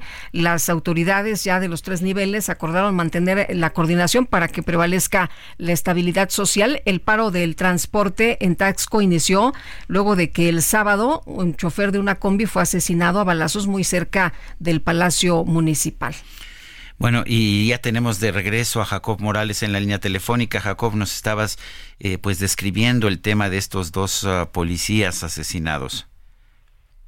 Efectivamente, Sergio, eh, sobre la coyuntura justamente que se da este asesinato de estos dos elementos en, eh, en una situación pues de violencia que se ha agudizado en la ciudad de Tasco del Arcón. En un boletín, la Fiscalía General del Estado informó que ninguno de los acontecimientos violentos eh, donde ha habido asesinatos en el municipio de Tasco y también en otras zonas de Guerrero va a quedar impune. Y desde el día de ayer eh, se montó un operativo especial para dar con el paradero de las personas que cometieron este crimen en esa ciudad. Y justamente como lo comentaba Lupita, hay una situación de zozobra y de incertidumbre por la población a pesar del reforzamiento de la seguridad en esta ciudad turística por parte de la Policía del Estado y también de los elementos de la Guardia Nacional. La noche de ayer, eh, pues en una eh, protesta y también para exigir seguridad, eh, los la gente de Tasco salió, gritó viva Tasco, iluminó desde sus azoteas el, el cielo de Tasco justamente para pues que regrese la tranquilidad a ese pueblo mágico y turístico del estado de Guerrero. Jacob Morales, muchas gracias por, por esta participación. Fuerte abrazo. Buenos días. Hasta luego, muy buenos días. Bueno, la verdad es que Tasco en una situación muy complicada. El presidente municipal afortunadamente estaba ya en Madrid, en Fitur, en la Feria eh, Internacional de Turismo de, de Madrid, que es una feria muy importante, pero pues mientras tanto Tasco está enfrentando, además de un paro de transporte, transporte público, está enfrentando actos de violencia, una situación realmente muy complicada. Me parece que esto, pues, uh, esto debería preocupar por supuesto a todos. Bueno, y en otro en otro tema fueron asesinados cuatro policías allá en Celaya. Estos eh, cuatro elementos pertenecen a la Dirección General de Policía Municipal y fueron asesinados a disparos por civiles armados en la carretera que conduce de este municipio a Salvatierra allá en Guanajuato. Son las 8, ah, las 8 de la mañana con 44 minutos, 8 con 44. Eh, vamos a, vamos a, otros temas. Eh, en, este, en este momento se da a conocer que entre el 2018 y el 2022 hubo una, un retroceso en el Producto Interno Bruto per cápita de buena parte de los estados de nuestro país. El PIB per cápita retrocedió en 28 entidades, avanzó solamente en cuatro, según un estudio del Centro de Estudios Monetarios Latinoamericanos, el CEMLA es una caída que se debe a varios factores como la inflación, los efectos de la pandemia del COVID-19, también el crecimiento poblacional. El PIB general de nuestro país ha tenido una recuperación, estamos ya arriba del nivel que teníamos en 2018, pero el PIB per cápita, esto es eh, el la producción que tenemos los mexicanos, cada uno de los mexicanos, esa todavía no se recupera de los niveles previos a este sexenio. Bueno, y vamos a platicar con Emilio Álvarez y Casa. Senador independiente. Este miércoles México participó por cuarta ocasión en el mecanismo de examen periódico universal del Consejo de los Derechos Humanos. Y Emilio, qué gusto saludarte. ¿Cómo estás? Muy buenos días. Con el gusto de saludarte, Lupita. Sergio, muy buenos días y por su conductor al auditorio, ¿cómo les va? Bien, oye, pues eh, cuéntanos, eh, eh, ya ha estado pues en revisión precisamente este tema no una vez, sino varias veces y bueno, se resaltó que pues se tienen que revisar varios asuntos relacionados con derechos humanos en nuestro país, Emilio. Es así, el día de ayer hubo un contraste notable de dos ejercicios de rendición de cuentas en materia de derechos humanos. México fue ante el Consejo de Derechos Humanos de la Organización de las Naciones Unidas de la ONU, allá en Ginebra. Y simultáneamente, la señora Piedra estaba presentando su informe en la CNDH. Y el contraste es notable, porque eh, a nivel internacional, eh, a México le preguntan, a la luz de sus propios compromisos, y resulta que hay temas de alarma en la comunidad internacional de lo que pasa en México. Temas como la militarización, los ataques a los periodistas, eh, los ataques a los defensores de derechos humanos, el, eh, preocupante y alarmante tema de los desaparecidos y ahora la política de este gobierno de desaparecer a los desaparecidos en el registro nacional. Y temas tan graves como la caída de la política pública para proteger a víctimas o a defensores de derechos humanos. Esos temas fueron los, países que preguntaron a México, han hecho un set de recomendaciones, Lupita, y mañana en Ginebra se presentarán las versiones preliminares de estas recomendaciones. Lo notable es que el gobierno mexicano fue una pequeña y reducida delegación, signos de, de su entendimiento de lo que pasa y que eh, fueron a decir, pues, eh, avanzamos en temas de salarios, avanzamos en temas de pobreza, pero tenemos otros desafíos y preocupaciones. Vamos, subrayo que hasta Rusia, que uno podría suponer un aliado de este gobierno, le tundió durísimo a México. Si fuera un examen, yo te diría, por supuesto que salimos reprobados. Eh, por supuesto que salimos reprobados. El presidente dice que ya no hay violaciones a los derechos humanos en nuestro país en, su sexenio desde que él llegó a la presidencia. ¿Qué opinas? Eh, López Obrador no entiende nada. Y no entiende nada porque él ha tenido un cambio dramático de cuando estaba en la oposición a cuando es hoy gobierno. En materia de derechos humanos, él encabezaba la indignación y casi te diría uso lucro políticamente de casos dolorosos como Ayotzinapa o algunos otros. Es más, él fue a tocar la puerta a Washington de la Comisión Interamericana de Derechos Humanos para pedir su intervención. No solo para el caso de Trump, sino en cosas en México. Y ahora, en lugar de encabezar la indignación, lo que hace López Obrador es encabezar la negación. Él cree que por llegar al gobierno mágicamente desaparecen los problemas. Y eso lo único que ha hecho es que los ha hecho mayores. López Obrador ha traicionado a las víctimas, ya ni recibe a las madres buscadoras, tiene una política pública en la materia de una mezquindad y una pequeñez que los problemas cada vez se hacen mayores. Y creer que por decreto se resuelven los problemas, lo único que hace, por ejemplo, es cuando el año pasado murieron 40 personas en una estación migratoria de México que nos avergonzó ante el mundo y nos preguntaron en Ginebra y que los ataques a los periodistas que él encabeza nos preguntaron en Ginebra. La verdad de las cosas es que la crisis de derechos humanos en México se ha hecho mucho más grande y el discurso de López Obrador ya no le alcanza a Sergio para cubrir una realidad dolorosa que nos aplasta todos los días.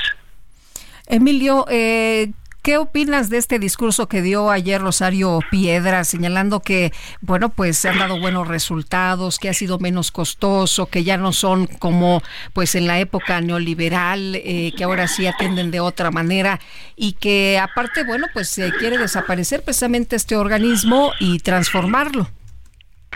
Lo que mal empieza, mal acaba, Lupita. La señora Piedra llega a la CNDH producto de un fraude de Morena en el Senado. Llega producto de un engaño.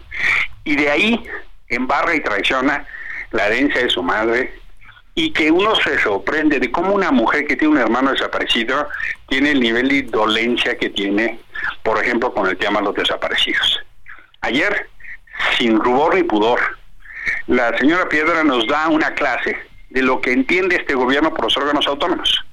Ella se quiere poner como ejemplo, y es bien interesante ahora que López Obrador quiere presentar su reforma para desaparecerlos. Me recordó la canción aquella de Yo quiero ser la consentida mi profesor. Y da la explicación de lo que entiende por autonomía, que es sumisión y alineación a los intereses de este gobierno y su proyecto. Y lo dice sin rumor. Y fíjate qué interesante, Lupita. Mientras en Ginebra nos hablan de los problemas, la señora se puso a dar un informe burocrático. Que si el comedor, que si la nómina, que si ya no se utilizan los autos brindados, en lugar de estar hablando de lo que pasó en Juárez, o la militarización, o los migrantes, o por ejemplo el desabasto de medicinas de lo que sucede en el país, los temas que le duelen a la gente, la señora Piedra se dedicó a hacer un recuento que bordaba en lo vergonzoso. Y termino con el, gran problema de la señora Piedra es que con su análisis súper ideologizado, cree, como López Obrador, que los derechos humanos los inventó el neoliberalismo. Entonces por eso propone el cambio de nombre, pero hasta para eso hay que entender un poquito. El nombre Defensoría del Pueblo viene de España. Cuando acaba la dictadura con Franco, la República Democrática de España busca ese nombre para proteger a la gente de los abusos del poder. La CNDH fue un organismo creado para defender a las víctimas, no para defender al gobierno. La señora Piedra cree que su trabajo es defender al gobierno. Así o peor. Emilio, el presidente te ha venido atacando, dice que cuando estuviste en la Comisión Interamericana de Derechos Humanos buscaste tergiversar las investigaciones del caso Iguala, mandaste gente que ha promovido la liberación de quienes mataron a los normalistas de Ayotzinapa. ¿Qué opinas? Pienso que López Obrador es un cínico extraordinario, porque la liberación, él ahora se ha dedicado a encubrir a los militares, él personalmente tomó intervención en la investigación de Ayotzinapa, que dinamitó la investigación que estaba haciendo el fiscal Omar Gómez, que hoy está eh, tratando de proteger su vida en, en Estados Unidos, y que nos contó cómo López Obrador tomó rienda. La Fiscalía General de la República, con Guerrero Manero, se sometió a esa directriz. Y López Obrador incluso nos dijo que algunos de los militares señalados iban a ser liberados. Retiraron por orden de López Obrador órdenes de aprehensión otorgadas en contra de militares.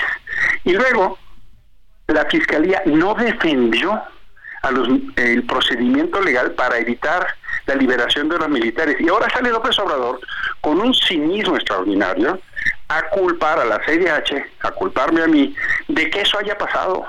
Es una narrativa siniestra y corrupta. ¿Por qué? Porque no defienden a las víctimas y señalan a los defensores de derechos humanos como responsables, atacan a la CIDH, a esa a la que fue a buscar, atacan al Centro PRO, atacan a los ahorrados defensores, porque lo que quieren hacer es atacar a los mensajeros para desvirtuar el mensaje. El grave problema es que ya los padres del 40, de los 43 chicos no le creen. El grave problema es que ya le estalló, todo su equipo renunció. Omar Gómez Carla Quintana de la Comisión Nacional de Búsqueda, hasta el mismo Encinas. ¿Por qué? Porque López Obrador ha decidido un nuevo pacto de corrupción e impunidad con algunos integrantes de las Fuerzas Armadas para protegerlos y no juzgarlos. y qué cómodo salir a culpar. Pues Emilio, agradecemos eh, mucho como siempre que puedas platicar con nosotros. Muy buenos días. Gracias a ti, Lupita. Sergio, un fuerte abrazo para los dos. Que estén muy bien. Igualmente, buenos días. Vamos a una pausa.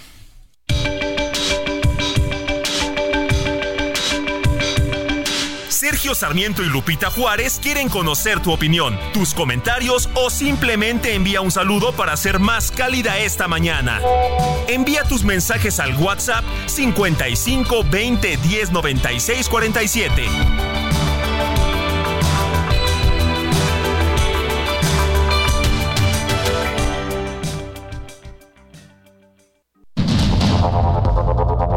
Continuamos con Sergio Sarmiento y Lupita Juárez por el Heraldo Radio.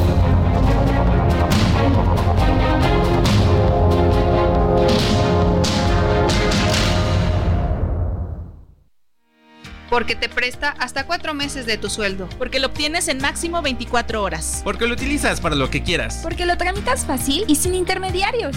Porque tiene las tasas más bajas del mercado. Porque es tu derecho. Fonacot es el crédito. Fonacot, 50 años cumpliendo. Gobierno de México. Y bueno, vámonos a los mensajes precisamente. Gustavo Luna nos dice, muy buenos días, quiero dar las gracias por los boletos del Ballet Folclórico de México que me obsequiaron. Es un espectáculo maravilloso. La verdad, a mí se me hubiera hecho difícil cubrir un espectáculo de esta magnitud. Mi esposa quedó fascinada y muy agradecida. Don Gustavo, nos da mucho gusto saber que disfrutó del ballet el día de ayer. Bueno, y hablando de espectáculos, me manda un mensaje Lizzie Snaurrizar, la estrella del stand-up y, nos invita a su nuevo show que se llama Resaca de Amor, Cuesta de Enero. Es un stand-up, aparece ella, Alice Snaurrizar, Marco el Engendro y Melchor el Rey Mago. Solamente uno dice porque es la cuesta de enero y entonces no alcanza. No alcanzó. No alcanza para los tres. Esto es en la Casa de los Comediantes, aquí cerquita, Insurgente Sur 1168 frente al Parque Hundido hoy a las 8 de la noche y bueno, pues qué esfuerzo están haciendo pues todos los artistas, ¿no? Para recuperarse después de la pandemia y Estuvo el tiempo tremendo, que mi querido después. Sergio. Bueno, oye, y quien también se va a presentar el día de hoy por la tarde es un chavo, Sergio, que tiene un éxito extraordinario, eh, mm, pues en sus novelas, en sus libros de poesía, en esta literatura juvenil que ha atraído a nuevos lectores y está con nosotros aquí en la cabina y seguramente muchos quisieran estar aquí Alberto Villarreal, que es eh, eh, pues eh, autor de varias novelas, ha escrito varios libros, entre ellos el que nos viene a presentar el día de hoy, Todo lo que no me deja olvidarte. Alberto, ¿cómo estás? Bienvenido, muy buenos días. Muchas gracias, feliz de estar acá con ustedes compartiendo un poco sobre, sobre el nuevo libro también. Oye, cuéntanos, has escrito novelas, has escrito poesía, pero esta viene un poquito ligada a ocho lugares que me recuerdan a ti, que fue la primera novela que escribiste y me decías, eh, pues dejé de escribir novela a ocho años y regreso Sí. con, con, con esta, que no necesariamente tenemos que leer ocho lugares primero para leer esta. O sea, las Sí. podemos leer primero esta y luego la otra. Justo, mi primera publicación fue Ocho lugares que me recuerdan a ti, una novela romántica.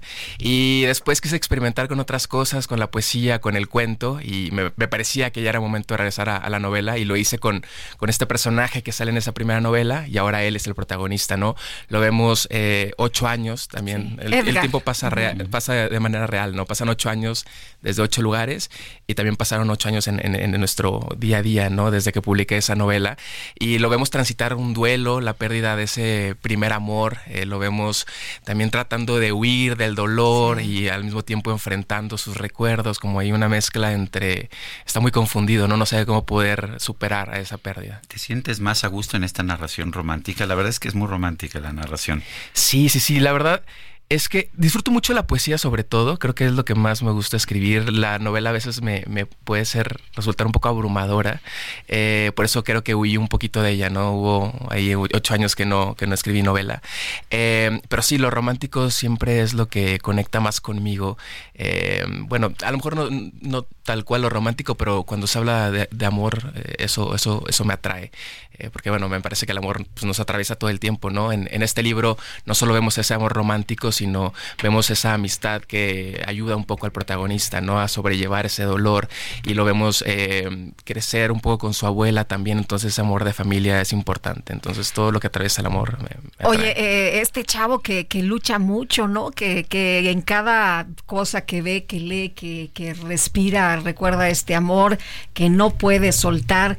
Pero eh, pues también tiene amigos, ¿no? Que, que lo anclan. Eh, cuéntanos de estos, de estos amigos. Sí, bueno, además esos, esos tres personajes los vemos desde esa, desde esa primera novela, ¿no? Tenemos a Santiago, que es el protagonista de Ocho Lugares, tenemos a Edgar, que es el protagonista de Todo lo que no me deja olvidarte, y bueno, nada más falta Samantha, que a lo mejor en ocho años tendrá su propio libro porque se lo debo. Eh, pero Una sí, me- Samantha Reloaded, además. Exacto, sí, sí, sí. Y eso, creo que eh, la amistad es esas, ese amor que, que, incluso me parece más fuerte, ¿no? Porque a pesar de que este personaje huye de la ciudad para huir de ese dolor, esos amigos que se quedan en, Monterrey siguen estando ahí para él, ¿no? Y lo siguen acompañando a través de, de, ese duelo, ¿no? Entonces es, son los pilares de este protagonista. Si no fuera por esos amigos, no, no pudiera eh, avanzar. ¿Por qué Monterrey? Porque yo amo Monterrey, es mi ciudad. Eh, naciste? Nací en Monterrey, allá vivo todavía. Allá te entrevistamos la primera vez. Allá nos vimos hace un añito. Sí. Eh, y me parece que Monterrey siempre es esta ciudad que no, no, es, no tiene fama de ser muy cultural, ¿no? Es, es una ciudad muy de, negocios, muy de fábrica. Pero que tiene una feria de libro. A, nosotros nos sorprendió el tamaño y el interés de la gente en la feria del libro. Sí, la verdad es que la feria del libro es, pues, es muy grande, ¿no? no se compara a lo mejor con Guadalajara, pero está ahí en, en, las más importantes y hay muchas actividades juveniles también en la feria del libro de Monterrey, que fue, me parece que de las primeras que dieron espacio a a los chicos que están hablando de libros en internet, por ejemplo. Entonces es una, es una gran feria y, le tengo mucho cariño. Y justo es un poco pues desmitificar esto de que en Monterrey todo es fútbol, carne asada, industria, sino que también los libros son importantes y la cultura en general. Oye, y cuéntanos de la presentación esta tarde. Sí, presento en Cine Tonalá a las 7 de la tarde, presentación, firma de libros. Vamos a tener un coctelito por ahí también para que eh, los chicos puedan platicar un rato y convivir. Entonces ahí los esperamos y si, si pueden darse la vuelta. Tienes un público muy de chavos. ¿Qué edad tienes tú, Alberto? Yo tengo 29, este año cumplo 30. ¿Cuándo empezaste a escribir? Eh, desde muy chiquito, yo creo que incluso antes de que empezara a leer, ¿no? Porque eh, cuando era muy pequeño, yo me acuerdo que había una caricatura y esa caricatura se terminó y yo quería un poco más de la historia, entonces me puse a escribir continuación, eh, quería tener un poco más de esos personajes, pero muy, muy, muy pequeño.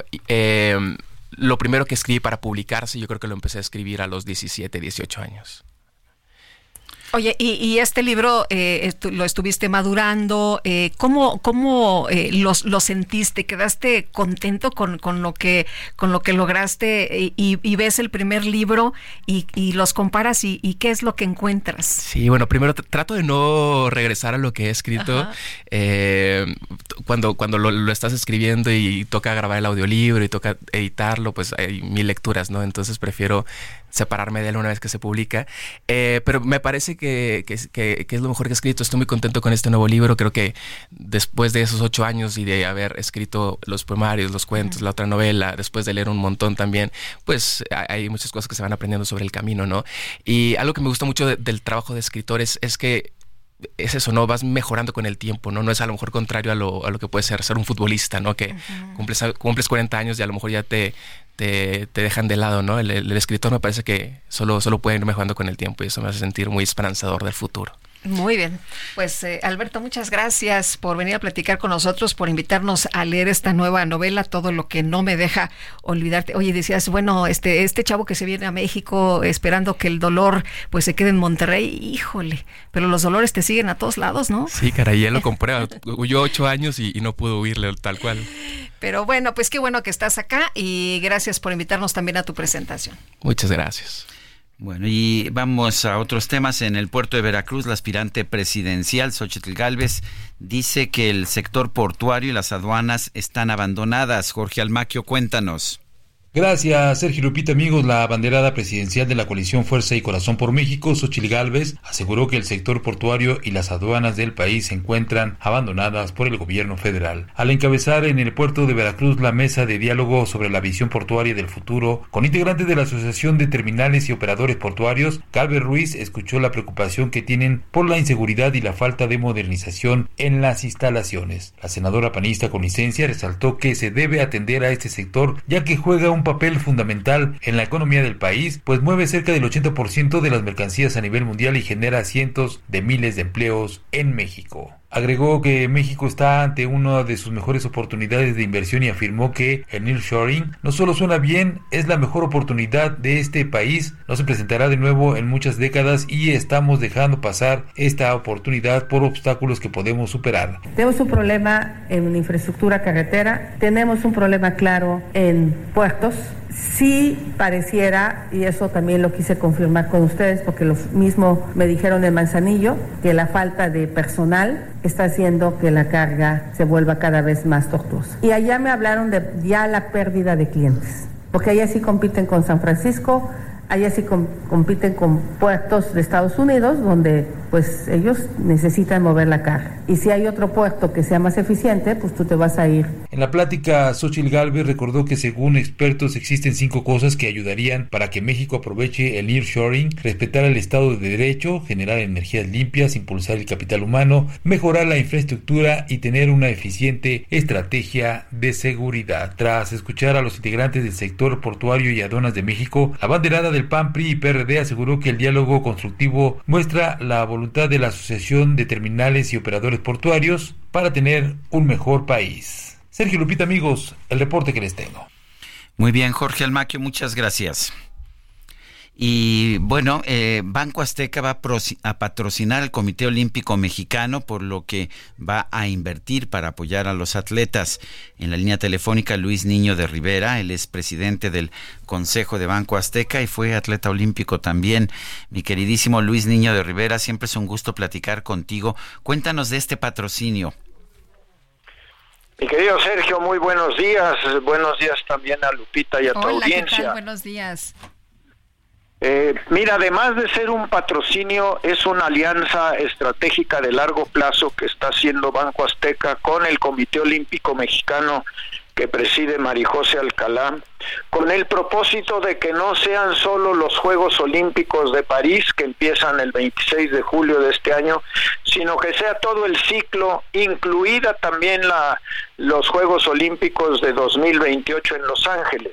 Eso va a incluir apoyos eh, económicos y en especie para campeonatos mundiales, panamericanos, centroamericanos y las competencias y la preparación de equipos y entrenadores que designe el Comité Olímpico en cada uno de sus espacios para llegar a los Juegos Olímpicos de mejor forma.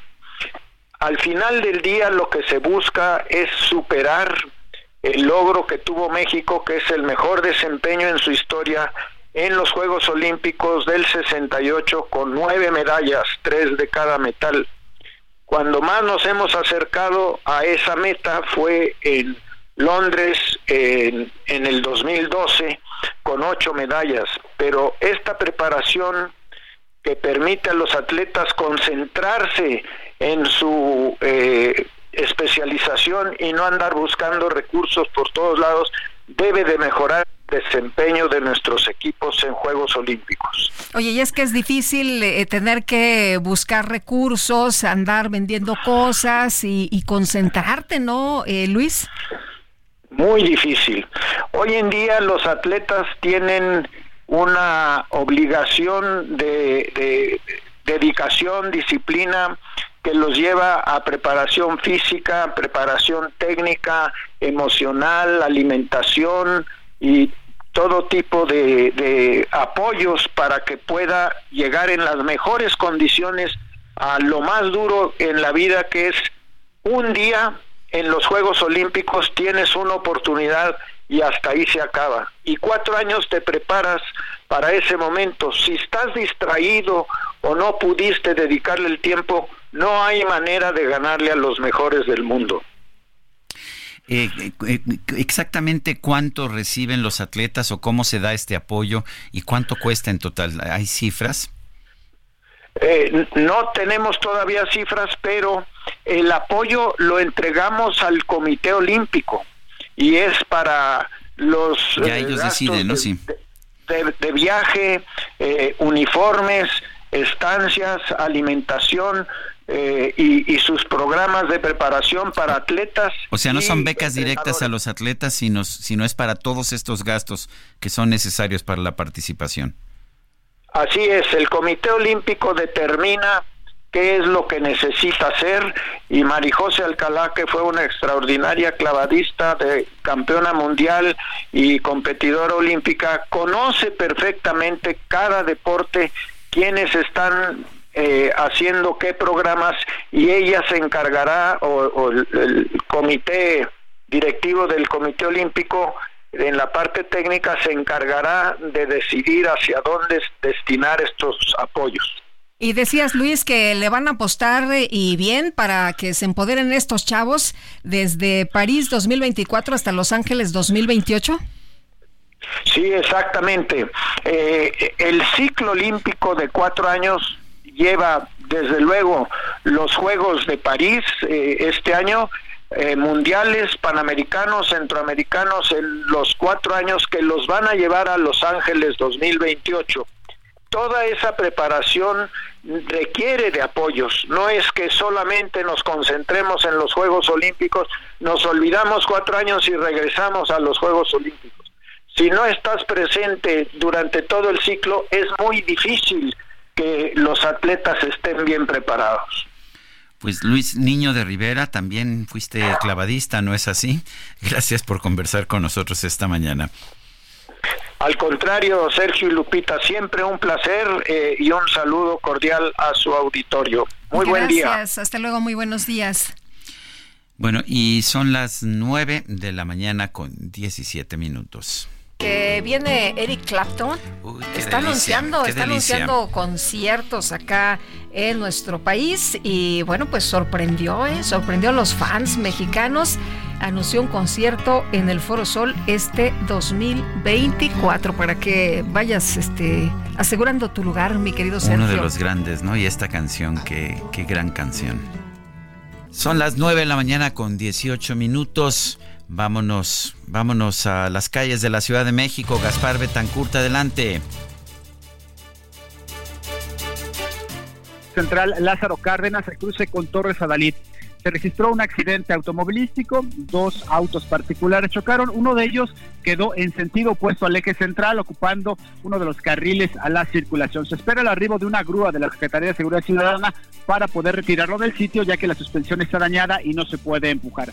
Este hecho está generando cuestión de habilidad rezagos ya el eje 6 sur y hacia la zona del viaducto Miguel Alemán. Se pueden utilizar como alternativas en estos momentos Isabel la Católica, Avenida Universidad o bien la calzada de Tlalpan. Dos personas lesionadas atendidas ya en el lugar sin que mediten traslado hospitalario. Únicamente tenemos el rezago en cuestión de habilidad. Reiteramos, eje central, al cruce con Torres Adalid, con el rezago para quien se dirige hacia la zona del viaducto. Sergio Lupita, el reporte que les tengo. Muy bien, muchas gracias, Gaspar. Continuamos pendientes. Son las 9 de la mañana con 19 minutos. Vamos a un resumen de la información más importante. El presidente López Obrador anunció que va a adelantar la entrega de los apoyos de los programas del bienestar para no interferir en las campañas electorales.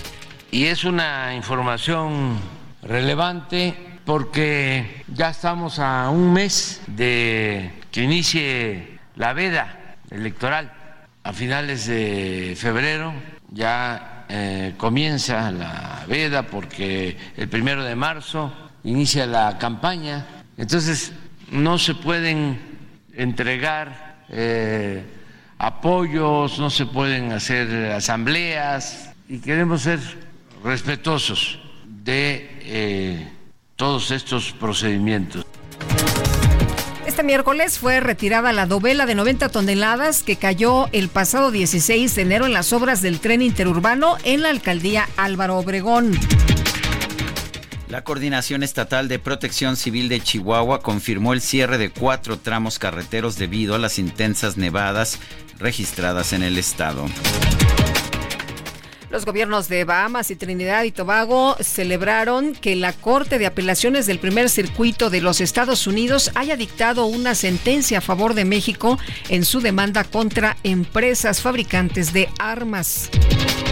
La Procuraduría General de Colombia suspendió por tres meses al canciller Álvaro Leiva Durán por presuntas irregularidades en una licitación para adjudicar la elaboración de pasaportes. La fiscal general de Guatemala, Consuelo Porras, señaló que no va a renunciar como lo ha pedido el presidente Bernardo Arevalo. Advirtió que podría tomar acciones judiciales contra quienes intenten removerla del cargo.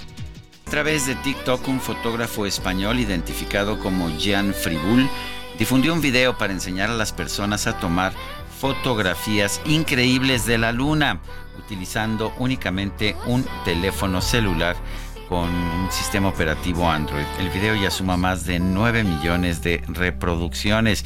A ver si aprendemos, Lupita. Intentando hacer fotos de la luna con tu teléfono Android. No lo hagas así. Mejor utiliza el modo Pro de tu teléfono con los siguientes ajustes. Pon el enfoque en el infinito para que la luna quede bien enfocada. Utiliza una velocidad de obturación de 1 partido por 320 para que la luna no se vea blanca. Selecciona 800 de ISO y por último haz zoom todo lo que puedas hasta que veas que la imagen pierde calidad. Yo por ejemplo he utilizado un zoom por 20 y un zoom por 60 y verás que te salen unas fotos para alucinar. En vez de que le saquemos la foto a la tortilla, mi querido Sergio. Sí, ¿verdad? Hay que aprender. Pues, la de la tortilla me gustaba, sí. Oye, a ver, estábamos hablando de los ah, candidatos que están siendo postulados. Sí. A ver, pura gente joven, pura gente con nuevas ideas. En el PRI, eh, para el Senado, Alejandro Moreno, Carolina Villano, Manlio Fabio Beltrones, una joven promesa de la vida política eh, para nuestro país. En el PAN, Marco Cortés, ah, claro, el parte y reparte se lleva, ¿cómo estuvo? Eh, Ricardo Anaya, Enrique Vargas, en diputados Rubén Moreira, Marcela Guerra, Miguel, Ángel, Miguel, Alonso Reyes, ese, tu exgobernador, y también están Kenia López, Jorge Romero y Francisco García Cabeza de Vaca, controvertido siempre, con acusaciones en su contra eh, que, pues que las ha ganado ante los tribunales. Pero bueno, pues ahí está la lista, cómo lo escucha, cómo escucha los nombres de estas personas que van Estas jóvenes promesas. que están eh, dirigiendo sus baterías por allá al, Senado. Eh, y a la Cámara de Diputados. Y a la Cámara de Diputados. dijeron que iban a abrir de acuerdo con la información y es lo que se ha cuestionado. Incluso hay un... este eh, todavía tenemos tiempo, si no, regresando, Álvarez Maínez escribió esta mañana un eh, mensaje, ¿no? Donde dice, a ver, pues no que iban a meter a gente, a, ciudadanos, no que iba a haber mayor participación de jóvenes y critica precisamente estas nominaciones. Claro que anda en campaña, pero de todas maneras. Así es. Pero tiene razón pues en tiene este razón. caso. Este, la verdad es que no ha habido ninguna apertura a la sociedad, por lo menos de parte de la alianza del PAN y el PRI. Vamos a una pausa cuando son las 9 de la mañana con 24 minutos.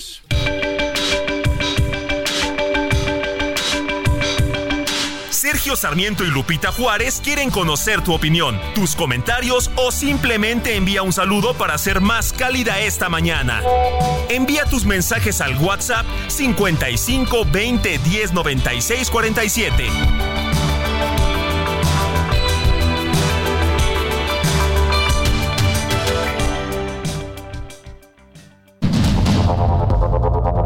Continuamos con Sergio Sarmiento y Lupita Juárez por el Heraldo Radio.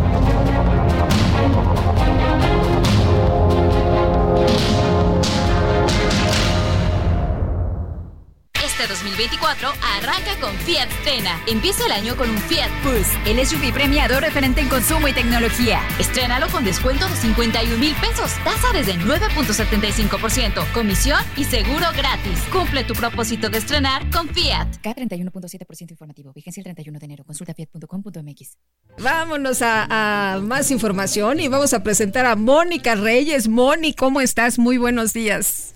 Así es, ¿qué tal? ¿Cómo están? Sergio, Lupita, como siempre me da mucho gusto saludarlos cada mañana y poder platicar con los amigos del Heraldo Radio para comentarles que el descansar bien tiene efectos muy positivos en nuestro cuerpo y también en nuestra mente, ya que incrementa nuestra creatividad, nos ayuda a perder peso, nos hace ver más jóvenes y sanos, ayudándonos a proteger nuestro corazón.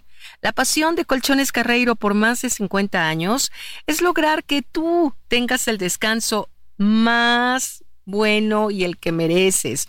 Un mejor descanso es una mejor calidad de vida. Encuentra tu tienda de descanso más cercana en carreiro.mx diagonal tiendas. En ella te darán toda la información que requieras de tu modelo Carreiro favorito. Colchones Carreiro, que sueñes con los angelitos. ¿Qué tal, eh? Gracias. Gracias, Moni. Buenos días.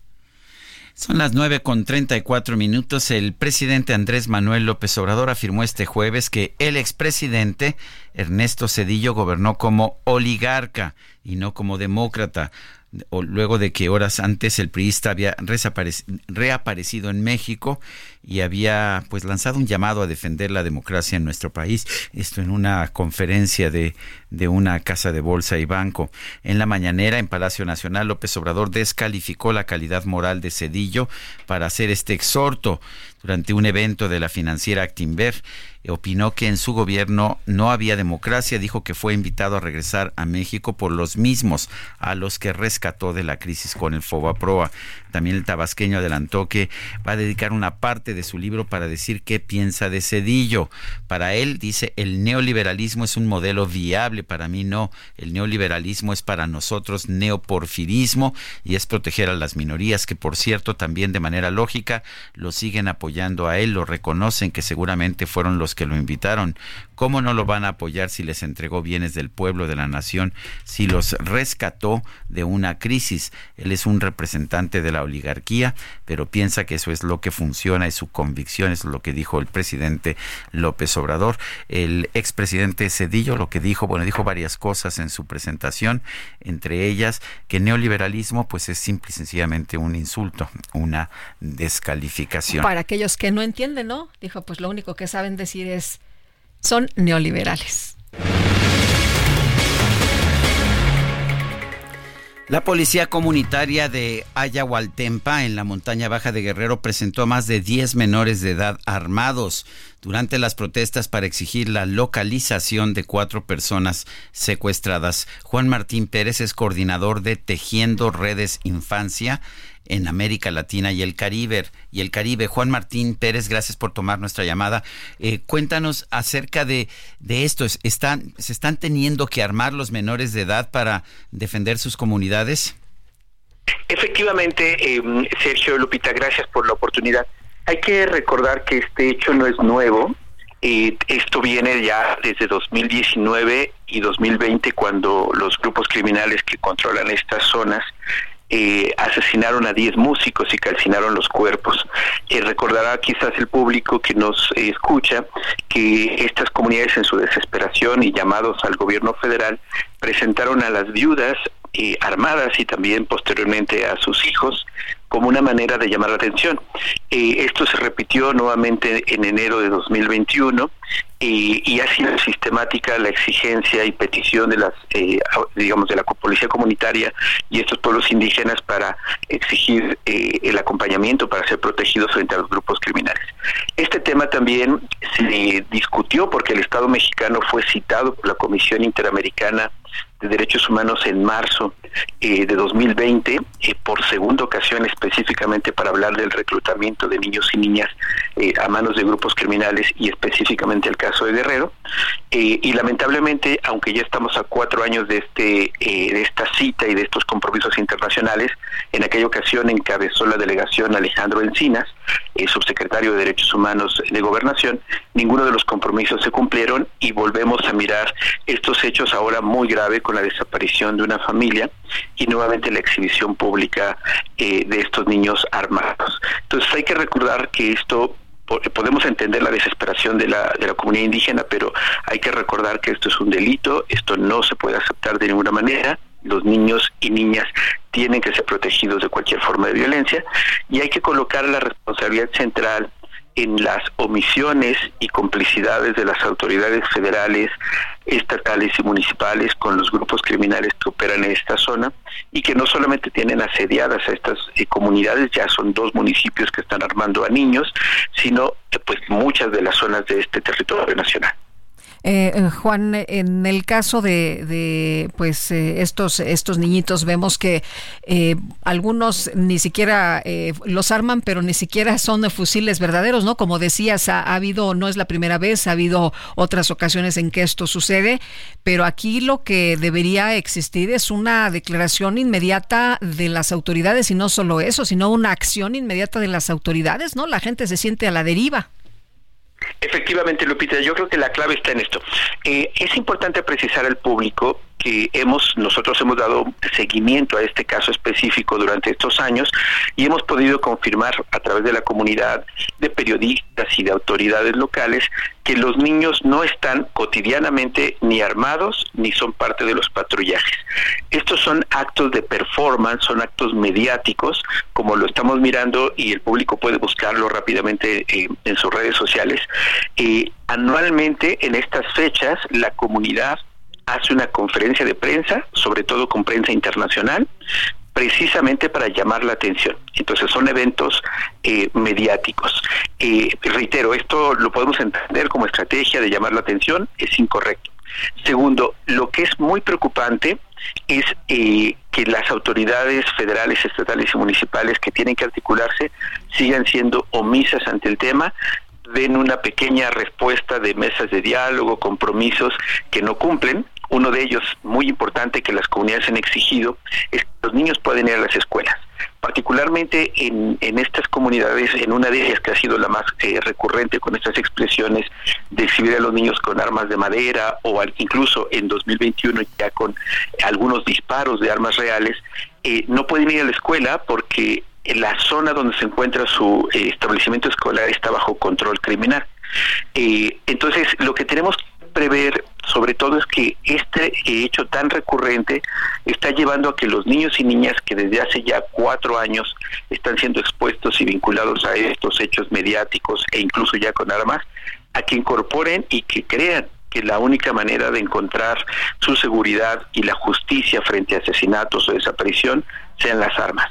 Así es que no solamente es algo que tenemos que señalar como incorrecto de parte de las policías comunitarias, sino sobre todo señalar que el principal responsable sigue siendo el Estado, que nos siguen vendiendo, Sergio y Lupita, la idea de un crimen organizado como un monstruo de mil cabezas incontrolable.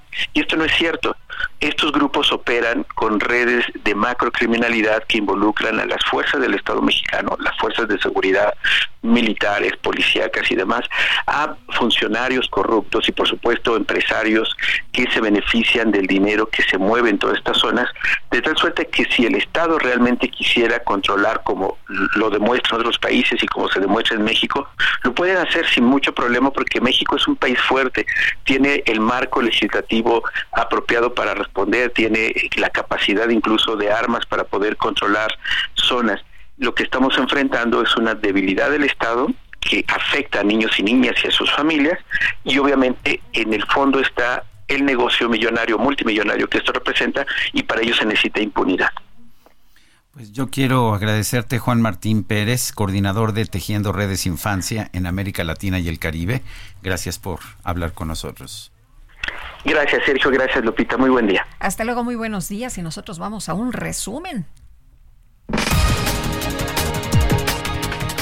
El presidente López Obrador aseguró que la administración del expresidente Ernesto Cedillo solo favoreció a los de arriba. No coincidimos porque, por ejemplo, cuando él estuvo de presidente, yo sostengo que no había democracia. Fíjense cómo tenemos posturas, ¿no? Y son proyectos distintos y contrapuestos. ¿Y por qué sostengo que no había democracia? Porque la democracia es el gobierno del pueblo y para el pueblo. Y él no gobernó para el pueblo, él gobernó para los de arriba. Además, López Obrador reveló que en su próximo libro va a exponer todo lo que piensa sobre el expresidente Ernesto Cedillo. No contestó sus preguntas el expresidente Cedillo, presidente. ¿No qué? No contestó sus preguntas. En ah, sí, pero no tenía por qué tampoco que contestarla. Eh, vamos a, voy este, a este, aprovechar para dos cosas. Una para, para presumir y otra para este, hacer un poco de, de promoción. Lo del presidente Cedillo lo trato, lo que pienso de él en el próximo libro.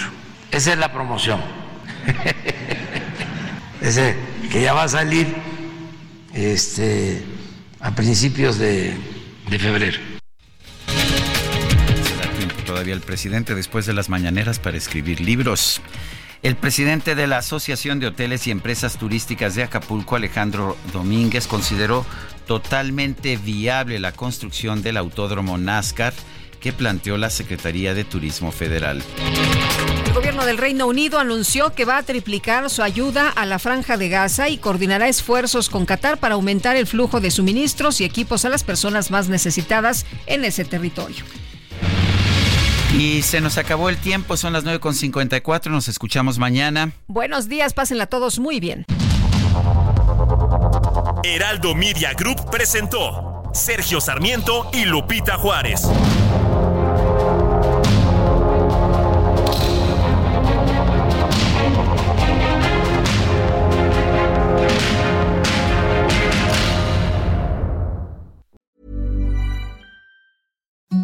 Imagine the softest sheets you've ever felt. Now imagine them getting even softer over time. That's what you'll feel with Bowl and Branch's organic cotton sheets. In a recent customer survey, 96% replied that Bowl and Branch sheets get softer with every wash. Start getting your best night's sleep in these sheets that get softer and softer for years to come. Try their sheets with a 30-night guarantee. Plus, get 15% off your first order at bowlandbranch.com. Code Exclusions apply. See site for details.